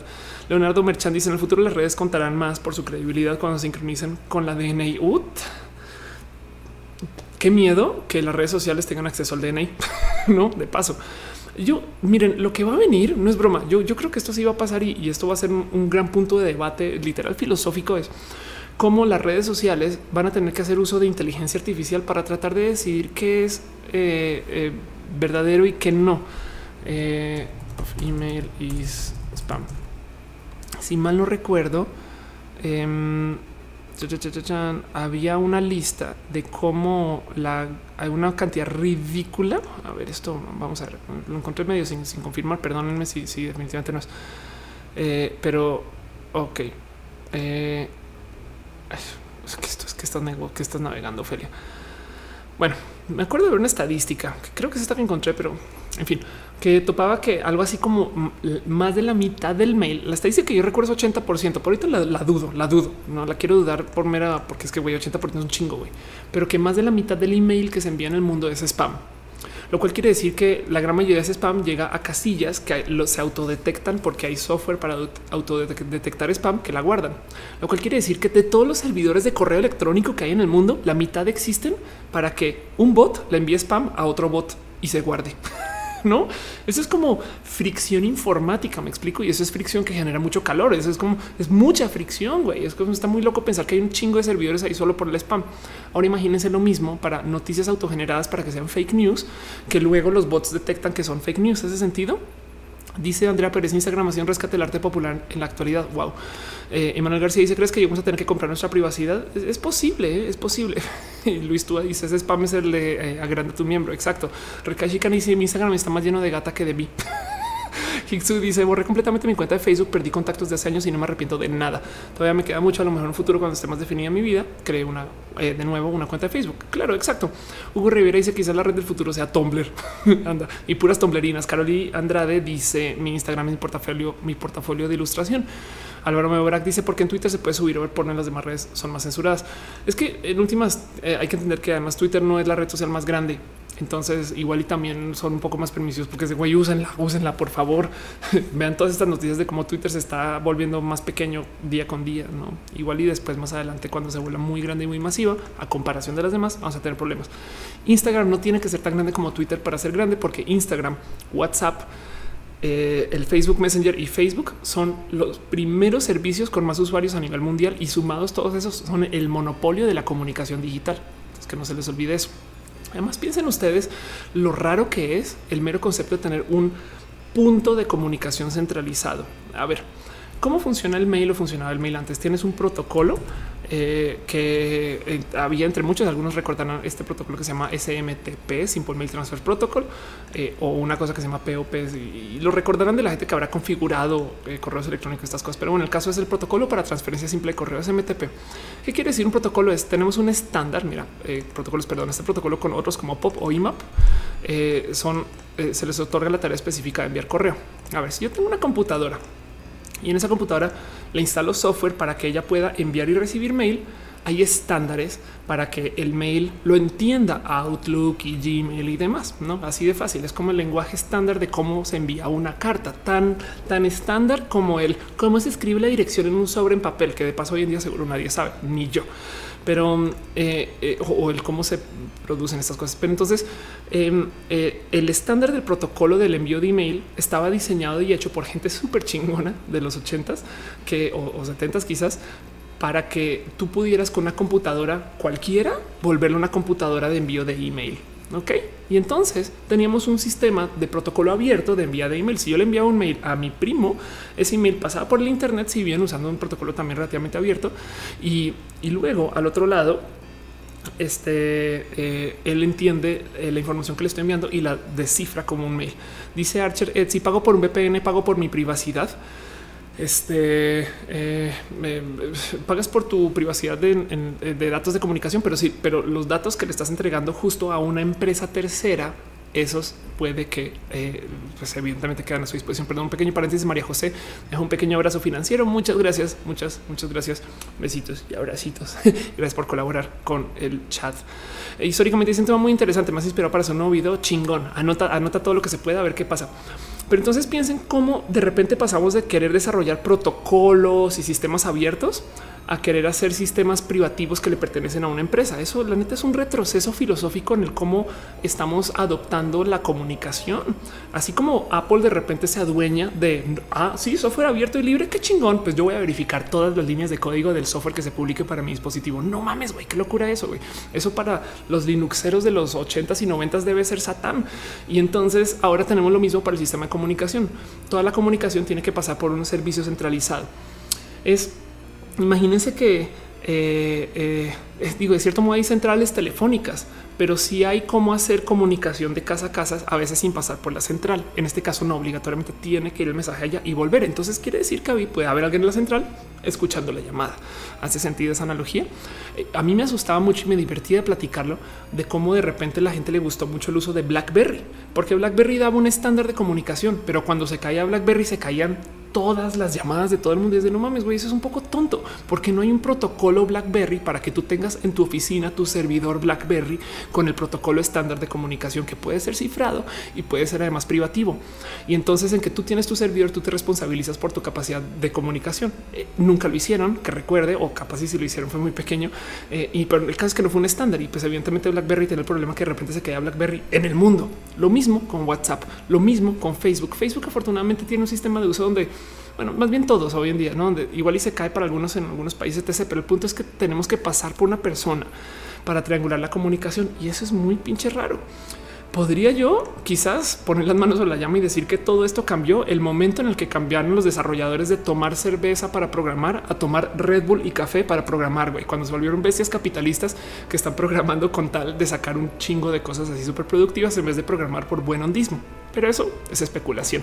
Shaspit dice antes para ligar era dame tu email. Exacto. Históricamente dice todas las masas están controladas, vigiladas y literalmente no tenemos privacidad. Por eso prefiero hablar las cosas importantes en persona. Bueno, en persona también te pueden estar supervisando. Eh, el caso es, de cierto modo, eh, es como el, estándar de, de cómo se hacen las cosas y cómo no, y qué, vamos a hacer con las redes, por dónde van y por dónde no van y demás. Polaris dice: Mi papá me dijo el otro día, quiero borrar mi Facebook, pero me va a quedar incomunicado y me sacó mucho de onda que para en que vio muchas formas de comunicación, este fuera el que se le eh, hiciera tan difícil dejar. Anda, es que en últimas, miren, de nuevo hay que sopesar que sí hay beneficios en el uso de Facebook. Entonces lo importante aquí más bien no es eh, el, eh, o sea, no podemos pedir un cambio porque no va a cambiar, porque es muy caro para la eh, sociedad actual cambiar de Facebook a un nuevo servicio, porque más los ofrecimientos no están como a ese nivel. Em, y como lo dije por ahí en, en otro stream, lo importante ahora es entender que esa información yo hago este chiste cuando entro a WhatsApp que le digo a la gente hola, hola Carlos, hola, hola Luisa, hola señor eh, que está supervisando la conversación. Eh, entonces lo que hay que tener presente es que esa información, como lo decía en otro stream, em, siempre va a estar a riesgo de que alguien la lea. No, o sea, ahorita en este momento mi, mi laptop tiene una webcam que no estoy usando, pero capaz si alguien me está viendo por ahí, suena creepy, pero, pero mientras más lo internalizamos también igual y, nos deja entender un poquito la naturaleza de lo raro que es el uso de Facebook. Entonces, como lo decía en otros, perdón que ya le dije otras veces, lo importante es saber, saber que esto pasa y con eso de cierto modo actuar, eh, ojalá eh, para nuestro beneficio o para entender que esta información va a acabar en algunos lugares, no? No quiere decir, digamos, de repente no dar la información, pero no darla siempre. Eh, yo, yo, por ejemplo, trato de no hacer Facebook login a varios lugares pero por miedo a que Facebook se caiga. Entonces ya no puedo hacer login en un lugar y cosas así. Y porque además, ah, cuando tienes que lidiar con un problema de login, tienes que lidiar con un problema de login pasando por Facebook y volver. Entonces prefiero tener correos únicos de login a sitios. Em, además que no uso Facebook en general. Yo mi perfil de Facebook tiene solo 30 personas que son familiares con los cuales igual no hablo. Yo hago login a Facebook para entrar a administrar la página y ahí hago las cosas. Pero entonces también soy rara con eso. También igual y puedo decir que no uso Facebook a lo mejor. Dice Fernando Torres Hackers. Ah, bueno, chico raro habla de Black Mirror. Chaspi dice: Creo que ahora todos volteamos a ver raro si alguien dice que no tiene Facebook. Socialmente está súper incrustado. Yo creo que lo más difícil de, las como psicología y el estándar como del nuevo orden del uso de la red es que la gente piensa que no solo no usas o si usas Facebook, sino es de que si estás en Facebook, automáticamente hay que añadirse. Esa cultura es rara. No es de ah, estás en Facebook. Yo también añadamos y es de por no como por y además que la gente se siente mal si alguien no lo añade en Facebook. Es como y yo sé que lo he dicho cien mil veces, pero es como lo mismo pasa en Twitter, no? Que, si alguien te da un follow es castigo social. No mames, güey. ¿Cómo, cómo lograron ellos? Cómo ahí es que ganaron los terroristas. Me explico cuando nos lograron convencer que si tú no tienes a alguien en Twitter, ya es eh, porque no te quiere, no? Y, de cierto modo, eh, tú también dices, güey, eh, ¿cómo me veo yo ahora obligada de tener que estar poniendo gente aquí en, con mi base de datos de contactos de a quién veo, a quién no veo? Siempre lo he dicho y lo seguiré sosteniendo, que amigo, el real amigo, es el que no tienes en Facebook y mantiene la amistad. No Facebook quizás para abusar de nuestra psicología le puso amigos a lo que puede ser contactos, no? Y eso puede ser complejo. En fin, dice ir insurgente que le gusta mi contenido. Gracias. Qué bonito. Jorge García dice cuando alguien me dice que no tiene Facebook, automáticamente lo empiezo a admirar. Polaris dice finalmente es presión social. Anda. Eh, eh, Hitco dice soy antisocial. A nadie le importa que no tenga Facebook. Eh, chico raro dice si quieres castigar a alguien, dale me divierta su foto de perfil. No, No, si se quieren divertir con la gente, hasta con ustedes mismos, vayan a Facebook, vayan a su foto de perfil y denle back y vean las siempre he querido hacer hacer eh, algún desarrollo chiquito, quizás si después con tiempo, si alguien se lo quiere aventar, donde tú pones un nombre de perfil de usuario y te jala las primeras cinco fotos que subió a Facebook. y luego te jala la última eh, como su foto de perfil. Me explico porque de repente ves cosas que dices qué pedo con esta persona. güey Y, es que nadie recuerda hace cuánto usa Facebook, nadie recuerda para qué lo usaba al comienzo y que las cosas que subió es, bien divertido ver las primeras fotos de perfil de la gente eh, cuando abrieron Facebook hace así sea uno, dos o cinco o diez años. No, en fin. Chico raro dice si quieres castigar, ay, perdón, ya lo leí. Eh, dice Luis Molina Arteaga, no es antisocial, es asocial. El concepto correcto puede ser.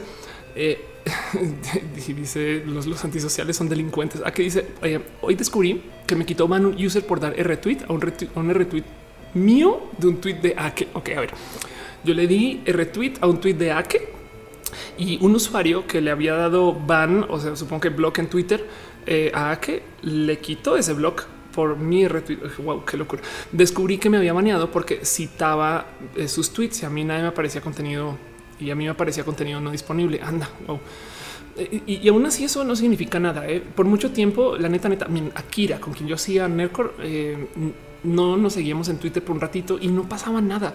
Era de, pues igual hablábamos, me explico, es como, yo creo que hay que bajarle dos rayitas a la importancia del nos seguimos y no nos seguimos. Y a lo mejor comenzamos a desarmar Facebook el momento en el que eh, no estemos atrapados a tener que darle like a las cosas, a tener que compartir a las cosas. Comencemos a educar el algoritmo. Saben que comencé a hacer yo hace como un mes los anuncios que no me gustaban en YouTube. Literal, voy a la I abajo y le dice, le digo, no me muestres más de esto, no para que no me muestre más anuncios, pero para que por lo menos esto no me gusta. Me explico. Entonces, como que también en Facebook, cuando sí entro, igual le, estoy dando borrar o esconder eh, cosas etc. para ver si logro medio enseñar al algoritmo que hay cosas que la neta no van y eh, no sé si eso sirva o no pero, pero siento yo que también es parte de eh, cómo entramos a este como sistema automático de entramos a Facebook, vemos una persona, lo añadimos en Facebook, pedir request de amigo. Entonces eh, no conocimos una persona, nos damos follow en Twitter. No es como que tener un poquito más como de control de quién sí, quién no curar, curar las redes sociales. Eh, y, pues eso dice Mago Suárez, elimina a todos mis amigos. Ya tiene dos años más. Según Facebook, tengo 10. Anda. J. Pelat se suscribió con Twitch Prime. Muchas gracias, Pelat. De verdad, aprecio mucho eso que, que estás suscrito. Muchas, muchas gracias. Dice Noelo, educar el algoritmo. Qué genial suena eso. Anda, eh, este Doritos, Doritos para Pelato. Bute González dice por accidente mi jefe supo mi usuario de Twitter y ahora tengo un poco de miedo de tirar hate. No tan mentira. ¿eh? Yo, yo sí, cuando era jefa y patrona y tenía empleados, eh, me acuerdo de discutir con gente por las cosas que ponían en redes sociales, porque me chocaba que le decían a Twitter de problemas de la empresa sin decirme a mí no? Eh, y, era raro, no era de oye, güey, la neta, si eso te caga, pues cuéntame y lo negociamos. No, no, no. O sea, lo puedes poner en Twitter si quieres, pero dime a mí también, no? Eh, y siempre, siempre, siempre, siempre he estado buscando lo que publica la gente en redes sociales cuando trabajo con ellos o ellas. Dice José Alberto o Segueda, hago lo mismo con los anuncios de YouTube, que chingón. Dice Uriel Torres, querido algoritmo, te voy a maestrar. Hello Schaffer dice, pero pasa de los que hablamos la otra vez que nos sesgamos demasiado. Es posible, tienes toda la razón. Hay que también hay que tenerle ojo al sesgo, que de repente ahora solo te muestra lo único que quieres consumir. Yo creo que es, un poco complejo este tema y nadie sabe bien qué hacer. Pero la, solución que yo creo que van a acabar implementando los Facebook de la vida va a ser eh, por medio de inteligencia artificial, porque no hay capacidad humana. ¿Recuerdan la nota con la que comencé todo esto? era Zuckerberg diciendo que va a contratar gente para monitorear lo que se pone en los live. Ok, va a contratar 3000 personas para ver anuncios de Facebook Live. Ok, eso, eso es rudo. Si alguno de ustedes usa YouTube como generador de contenido, a veces suben los videos y YouTube de repente sale con un este video no es apto para todos los anunciantes. Y tú le puedes decir, señor Don YouTube, lo puedes por favor repasar porque quien determina que no es apto para todos los anunciantes es el algoritmo de YouTube. Entonces tú le puedes decir acá, por favor, repasar. Quiere decir que una persona va a ver el video y entonces lo ve a mano. Y, en últimas, eh, la decisión la tiene un ser humano. No necesariamente porque una compu no pueda ver los videos, ¿eh? que, es lo que mucha gente piensa que, los compus no entienden bien, bien, bien qué pedo, sino más bien porque eh, una persona puede ser responsable porque te bloqueen. O sea, si llegas a un problema muy rudo de oye, ya la neta, neta, Facebook, qué pedo me, qué pedo me quitaste el video y estas cosas. Eh, eh, ellos podrían decir, no, es que Juan González lo vio. Me explico, no es un robot, no es un anónimo, es, es eh, alguien que está fuera del algoritmo. Pero esa solución en últimas yo creo que no es escalable. Es muy difícil pensar que primero que todo comenzaron a aparecer estas personas tipo troll que ponían a, a gente de Facebook a ver, perdón, a gente de YouTube a ver videos de 10 horas de Bob Esponja haciendo cosas. y del otro lado es pensar que van a seguir creciendo la cantidad de videos en la plataforma. Entonces, ¿qué hacemos? No a ver, dice que le gusta mi manicure. Gracias. Soy una responsable con mis uñas y las hago yo en casa. Cada la retoco yo solita. en fin, dice Mr. Lechos. El título de Bimbombón de Bimbombo es para toda la vida. Eso depende de Cat Power, pero o, de Ice Pack también. Mago Suárez dice: Hay algún coche aquí pasaron cosas. Mago Suárez dice: También eliminó. Eh, más considero que educar algoritmos también alimentar la plataforma. Por ejemplo, si no me gusta esto, otro buscar opciones de anuncios. Es verdad. ¿eh? Yo no quiero decirles no usen Facebook, no usen Twitter sino más bien es entiendan que estas cosas pasan. Y entonces eh, también hagamos uso responsable, ¿no? Es como, no les quiero decir, volvamos a la analogía del cigarro, no les quiero decir dejen de fumar, pero solo que entiendan que esto da cáncer. en fin, con eso llevamos dos horas 35 minutos. Quería platicarles así muy rápido de temas eh, un poquito más como de ciencia. Quería hablar del horóscopo otra vez esto, pero yo creo que lo voy a dejar para el otro stream porque o, un video solito. No sé. El caso es me eh, se los comparto aquí a ver si a ver si carga el link. Pero me, dijeron en algún momento que si el horóscopo no es lo que nos dice el zodiaco y cómo se escribió, entonces que si es un horóscopo real según la ciencia. Y me encontré con un buen de información de cosas que pasan para la gente que nació en enero, cosas que pasan para la gente que nació en febrero, marzo, abril. Entonces hice un como pequeño como horóscopo científico y lo tengo acá, pero voy a dejarlo para después. Prometo que, lo, que lo discuto más a fondo y eso será video por sí solo. Y más bien hagamos algo. Vámonos por último a una sección que de plano plano se llama Pregúntele Háganme preguntas de todo lo que les guste y lo que no les guste y lo que sientan que valga la pena platicar y discutir, porque pues para eso hago estos streams, no? Aparte de hablar con Adela Micha después, llevo ya al aire dos horas 36 minutos. Entonces cuéntenme ustedes qué onda, si les gusta Facebook, no estas cosas y demás. Dice Lourdes Montiel, me quedo rato, me quedo ratito. Dani B dice que si juego Nintendo Switch, sí, de hecho, ahí mira, ahí medio se alcanza a ver, pero esa cosa roja que está ahí, ahí, eso ahí donde estoy señalando, eso es un Switch. Este, y lo que pasa es que tiene una carcasa de estas como de, gomita roja. Eh, tengo mi friend code en Twitter. Casi, casi que si buscas, of course, es, lo voy a buscar, lo voy a poner en el chat. Chingamar. of course. Eh, of course, friend. Tengo que confesar que cuando juego, juego un chingo de Mario. Em, y entonces eh, probablemente me suba más juegos. Es que mi problema es que yo vivo perma secuestrada por este Overwatch. Eh, entonces, of course, pues en caso que quieran jugar Overwatch, 1, 5, 8, 7 soy. Sí, aquí estoy. Ok. Eh, en, en, Blizzard, mi código de Blizz, pues mi usuario de Blizz está aquí. por si me quieren añadir. Eh, y nos podemos divertir allá. Soy healer. En fin, dice Juárez que se juega Mulaka, es un videojuego mexicano. He hablado mucho de Mulaka, de hecho.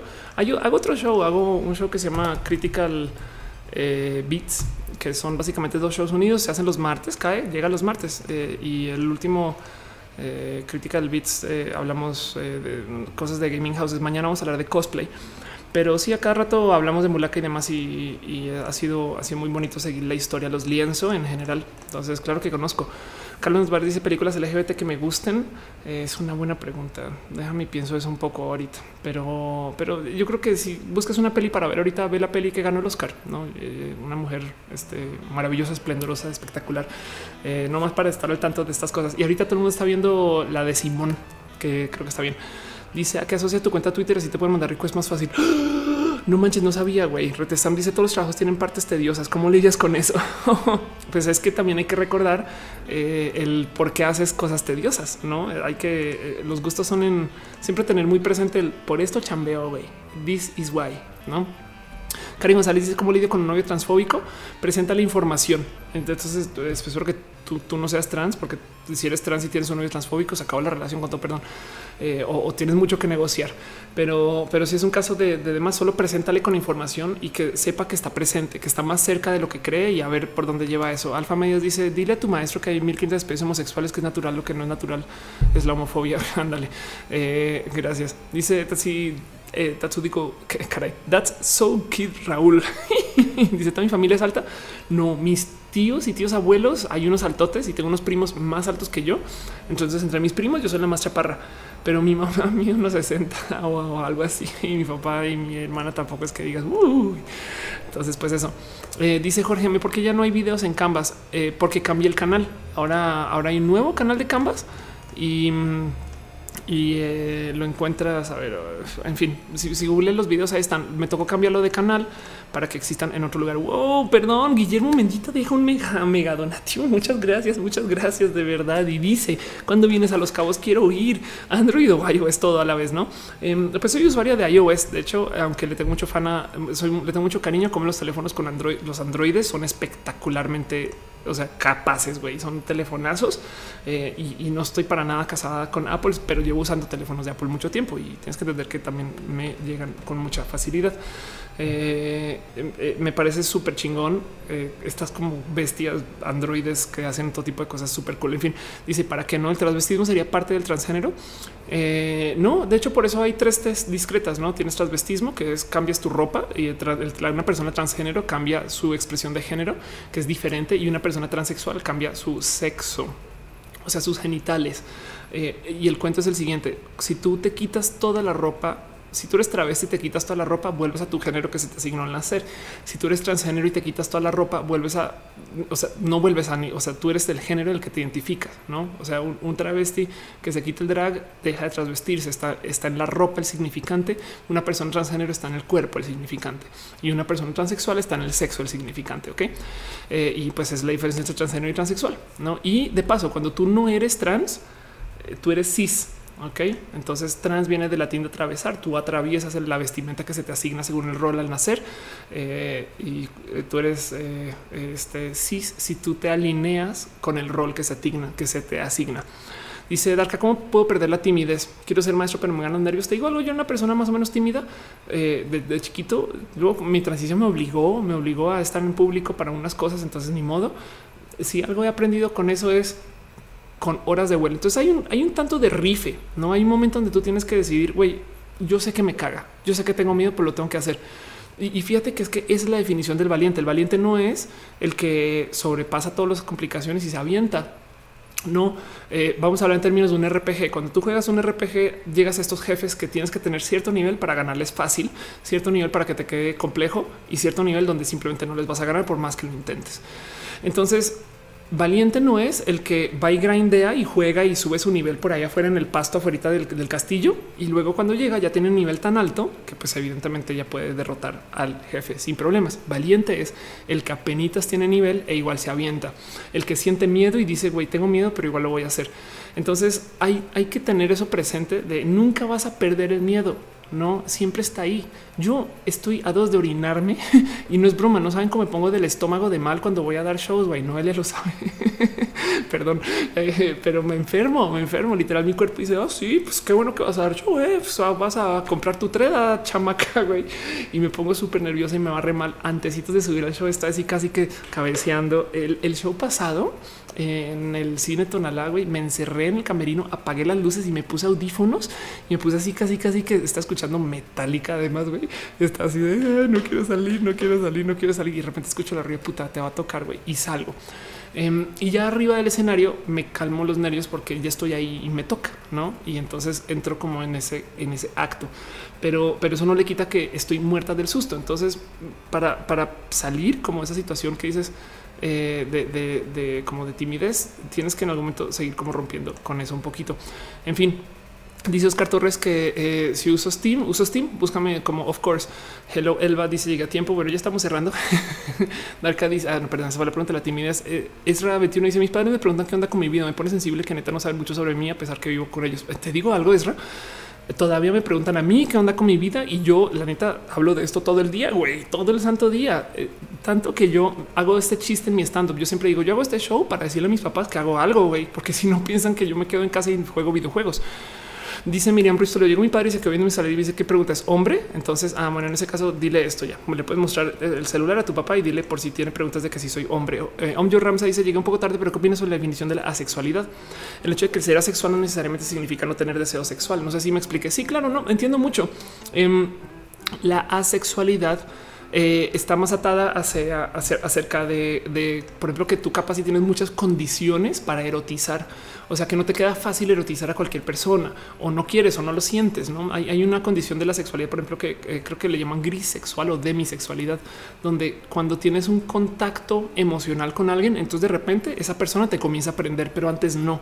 Entonces es un pedo de dónde lo sientes y dónde no. Hay que tener mucho cuidado porque ser asexual no implica ser frígida y ser asexual no implica este, no querer tener sexo o no tenerlo del total. Por ejemplo, una persona sexual, claro que puede tener sexo por fines completamente enajenados al, tema de erotizar eh, a, otra persona o a la actividad con otra persona. Entonces, por ejemplo, una persona sexual se puede acostar con su novio o novia para darle un buen tiempo a su novio o novia. Así no esté sintiendo y no le está pasando mal. Me explico solamente un cómo, cómo tu cuerpo erotiza o no erotiza las cosas y de dónde viene. Y hay muchos conceptos bonitos dentro de la sexualidad que me parecen espectaculares que existan, porque de nuevo son de esas cosas de, de la diversidad que dices, qué cagado que existan estas cosas.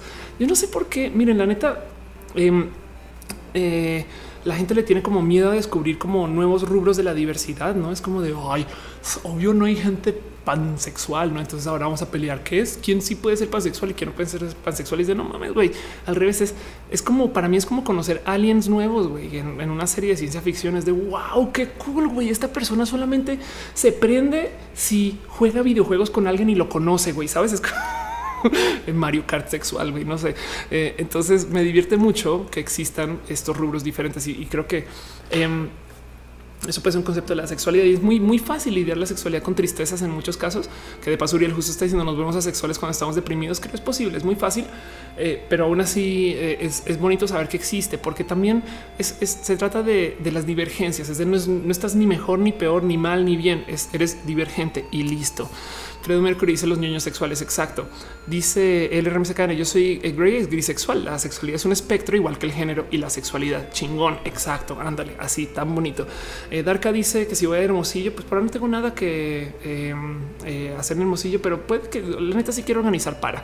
Susana Vargas dice maestra dice que la homosexualidad en sí no es buena porque no es parte de la naturaleza humana que usa el pretexto de que es el amor. Pues bueno, pues parece chiste. Dile a tu maestro eh, que si usa lentes, si, dile señor, perdón, pero los lentes tampoco son naturales y parece chiste la ropa tampoco es natural, no? Ah, María José dice que si doy clase de física aquí en YouTube, se me pasó por enfrente la posibilidad de yo creo que checa los esfuerzos de Julio Profe que está enseñando matemáticas, pero no dudo que como Julio Profe ya hay otros profes de otras materias. No lo dudo 10 segundos. Eh, dice sobre Guzmán, ¿sabes tocar esa guitarra de ahí atrás? Sí, la sé tocar pobremente y por eso evidentemente no lo hago en streams. Bonnie Wolf dice, mi novio quiere ser caster de LOL y ve partidos, sabe jugar bastante bien, pero no sabe por dónde empezar a tocar puertas o qué hacer. Uy, dile que hable ya con Ake que está también en el chat de Twitch y ya que le puede guiar con quién, dónde, por qué, cómo, etc.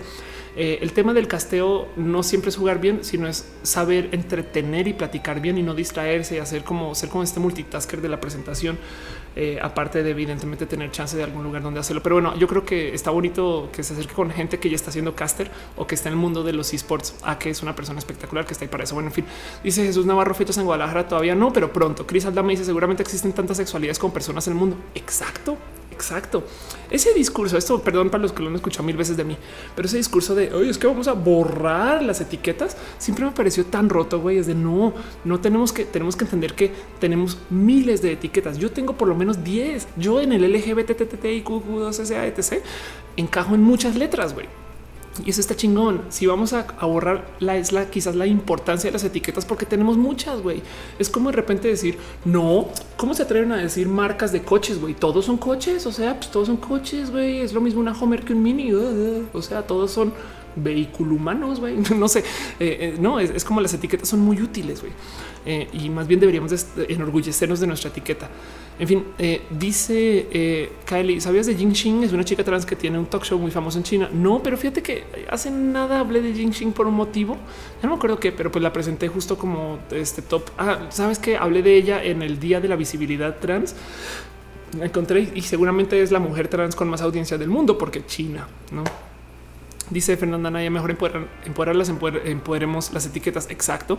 Y de paso, Fer eh, acaba de hacer cosas bonitas con eh, FDR en, Toluca. Hay que hablar de eso después en Twitter. Álvaro Mebarak dice, pero ¿cómo es el tractor? Raúl 4050 dice acaba de salir el closet con mis padres el fin de semana pasado. Gracias a mis videos que ayudan a comprender que no iba a ser el final del mundo. Ay, qué cool, qué bonito, qué chingón, Raúl. Y, justo de eso se trata. Es como si yo, miren, yo transicioné a los 28 porque nadie sabía de esto eh, eh, cuando yo tenía 14 ni 20. Y es más, a los 28 todavía me tocó educarme y educar a mi familia. No mames, güey. Entonces yo hago esto muy en público porque quiero que la gente sepa que hay gente trans y que pues, o sea, es que, güey, si alguien me hubiera dicho esto a los 14, igual yo hubiera transicionado a los 15, no sé. Entonces me alegro mucho, me alegro mucho que hoy en día hay tantas pinches personas trans por ahí. No es espectacular, es, como, eh, no sé, como que sí digo, güey, sí que cambiaron las cosas, güey. Emanuel García dice, me tengo que ir, yo creo que yo también, yo voy a ir eh, cerrando un poquito el show. Alfonso dice el tractor de Ofe. se nota que yo soy la persona, o sea, si de por sí soy la persona con menos barrio del planeta, güey, también se nota que tengo menos campo también del planeta, güey. Soy horrible. No sé cómo me permiten hablar con gente en público. Dice Darka, quiero agradecerte por informar mejor sobre el tema LGBT y aún siendo gay desconocía mucha información. Gracias, gracias por decirlo. Y, y justo mira, yo tampoco, a ver, yo parto cuando hago mis videos, yo parto de la base que yo no sé. ¿Me explico? Entonces yo informo porque como yo no supe, seguro mucha gente tampoco lo supo y, resulta ser verdad. Entonces me parece chingón que tanto mis videos como este stream son diálogos, porque en últimas ustedes a veces saben, el, show pasado me enseñaron el, concepto correcto de, los trapitos y fue muy bonito. Obviamente llegué y dije, qué pena, güey, cómo no sabía qué pedofilia consume más anime, chingada madre. En fin, hasta Luna dice, me siento un poco intimidado cuando hablo con personas que yo considero muy inteligentes. Eh, y no es que yo me considere tonto, pero me pongo nervioso. Te digo algo. Eh, en una época me pasaba eso con la gente muy guapa.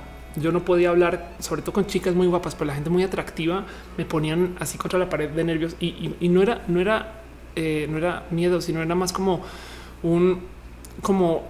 Y luego descubrí que era una rabia de tienen algo que yo no tengo, quizás, pero, pero me tocó solucionarlo del mismo modo que pinche solucionado todo en la vida, güey, haciéndolo hasta que ya me valió gorro. no, hasta que ya llegó un momento que comencé a compartir tiempo por puro chance de la vida, por mis roomies y lo que hacía y etc. con personas que están, por ejemplo, en el rubro del modelaje, que conocía muchas modelos hasta que ya, ya es una más, güey, no? Y entonces ahora logré sobrepasar eso. Entonces supongo que eso es como el proceso de los miedos y las fobias y demás. No es, no hay más sino aventarte. Y, yo creo que lo mismo. El tema de, la gente lista es em, solo huyele a las personas prepotentes con su inteligencia, no? Y que porque están de hueva. Perdón. Cali dice soy trans lesbiana.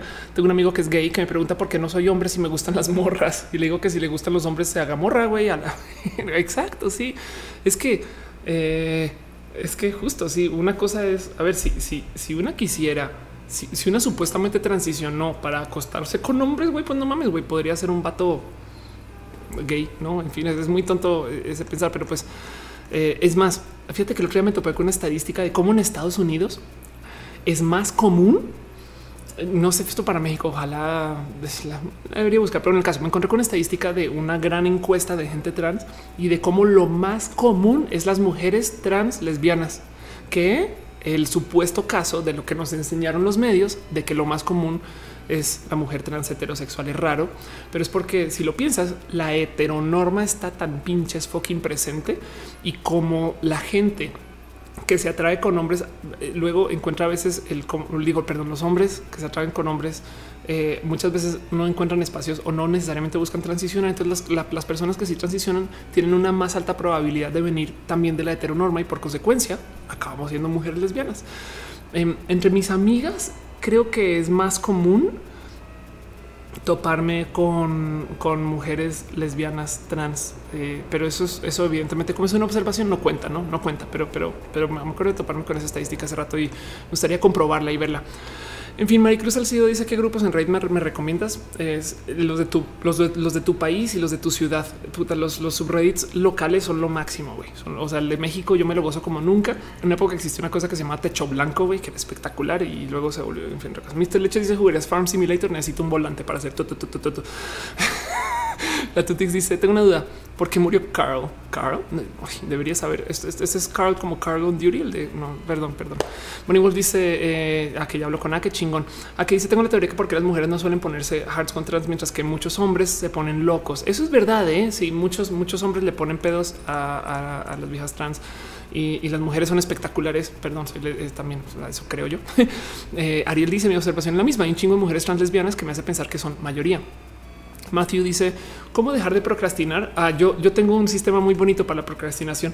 Siempre tengo cosas que debería ser pista A y cosas que debería ser pista B. Entonces, para procrastinar A, hago cosas B e, y, todavía estoy. Entonces, siempre estoy haciendo. Me explico. Es como para procrastinar el no hacer, el no preparar roja, preparo critical bits. este y para procrastinar, este no, no preparo critical bits. Entonces, voy preparando el video diagnosis. Ahora será Canvas. No es como que me asigno cosas de vamos a hacer otra cosa por allá por acá. Eh, eh, y la otra es, este el tip lo leí hace como dos semanas y no sabes lo pinches me ha ayudado, güey. Monitorea tu tiempo sentado o sentada, no el tiempo que estés en una silla. Si te paras, o sea, y, el tip decía esconde las sillas, güey. Si estás parado o parada, eh, te vas a obligar a buscar qué hacer y en eso no estás como en una posición como tan cómoda. Yo hace nada descubrí, comencé también como a considerar el estar en el teléfono haciendo scroll en cualquier app que eso es el equivalente a estar sentado. Justo hace nada le decía a Noelia en algún momento como ay, dame media hora que voy a scrollear media hora. Así ya voy a scrollear. Me vale madres. Puede ser Instagram, puede ser YouTube, puede ser Twitter, puede ser no voy a scrollear. Entonces también entender eso, no monitorear bien en que si estás usando el tiempo. Entonces, pero mi, consejo es siempre ten pista A o pista B y deja procrastinar uno haciendo el otro, no? Cali dice que es mi novia es trans, no, mi, mi, novia es este cisgénero em, y es una persona espectacular y está ahí en el chat. Alfonso dice, eh, un chat por ocio puse el nick que era trans y sorpresa me terminó escribiendo un montón de hombres, pero en chinga no entiendo luego por qué la transfobia. Sí, la neta, la neta, eh, a ver, el tema de eh, los chicos que erotizan a viejas trans es, curioso, ¿no? Y, luego hay muchas viejas trans que tienen como este como pudor de nunca ligado con nadie ni nada y, y no sé bien cómo lidiar con el acoso.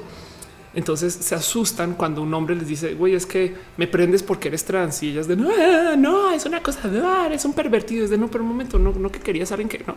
Entonces también funciona de ambos lados todo el desmadre. En fin, en fin, creo que con eso voy a ir cerrando el show. Ahora sí, oficialmente van dos horas 56 minutos. Piñas para Noel. Anda, soy yo. Dice el heteronormado es ser sustituido por el jotonormado. Me encuentro mucho LGBT que te juzga y reprocha porque no es lo suficientemente LGBT. Suena muy divertido. Ok, Edo, te respondo rápida esa y, y la última. Eh, eh, ¿Qué es la, o la jotonorma? Qué bonito que yo digo la homonorma, no? Y también el transnorma. Por ejemplo, chico trans que no vaya al gym, tache. Mujer trans que no se sepa maquillar y arreglar, tache no, este, y que no quiere estar en perra y guapa, no? Eh, este, lo mismo que chico gay que no vea RuPaul, que, que de paso me decía un amigo hace unas semanas, es de güey, es que se volvió el nuevo fútbol gay. De repente se reúnen en casas de personas para ver no este RuPaul y la final y lo platican y cada quien habla la estrategia y estas cosas. Y es raro, no es raro, es raro que eso pase. Eh, entonces, sí, por supuesto que la homonorma existe la homonorma eh, puede ser muy también como opresora. Ahorita la heteronorma lo que pasa es que básicamente es como el problema más presente, por así decir, ¿no? Eh, entonces, pero tenlo por seguro que hay normas también. De hecho, hay lesbonormas también, ¿no? Y las lesbonormas son básicamente los estereotipos. Eh, yo no estoy en contra de los estereotipos. De paso, a mí me gusta mucho que existan como bonitos roles pero, pero lo que no pido es que sean obligatorios, no? Y feliz está bien cabrón como a mí me han tirado más el pedo como trans que como vato. Anda, exacto. Good Guy Peter se suscribió con Twitch Prime. Peter, muchas gracias, muchas gracias. De verdad, la neta, la neta, se agradece mucho, se agradece mucho a la gente bonita que viene a acompañar. De paso, no sé si a veces pasa, se asoma y huye, pero eh, Riboflavina Chan estuvo cumpliendo años este fin de semana, ayer, si mal no estoy, entonces feliz cumpleaños. Andrea, eh, Caro no llegó hoy, pero igual ella es el martillo oficial del chat y, este espero que esté todo bien con Caro, y después le escribo. Em, Noelia, gracias por pasar a acompañar. Siempre es bonito saber que tu novia te ve, tus videos. Entonces ahora ya me da oso hacer absolutamente todo. Y para todo lo demás, eh, ya saben cómo es cuando eh, leo los nombres. YouTube no siempre los muestra todos. Pero pues muchas gracias a la gente bonita que está apoyando este show. David Álvarez Ponce, Alex Osorio, que Rubio, Trini Patacoins y Alejandro Alcántara en el Patreon. Y eh, la gente que está en el Twitch, eh, a que eh, Inifer, las moderadoras em, que llegaron. Y eh, muchas gracias a, a 01, a Karin Os, a Non 0434, a Brian 3X, Buda González, Bonnie Wolf, C. Echones, Andrea, Daniel FRG, Dani Trouble 3. Muchas gracias a Darka 1307, Dracon, Electrical Skateboard Extra 21. Muchas gracias a eh, Gacela, o sea, Gamer 01, porque Gamer 02 no puede llegar Goen Shiuya, Good Guy 00, quien se suscribió. Muchas gracias, Hit Suso y Keburo Kuruhime.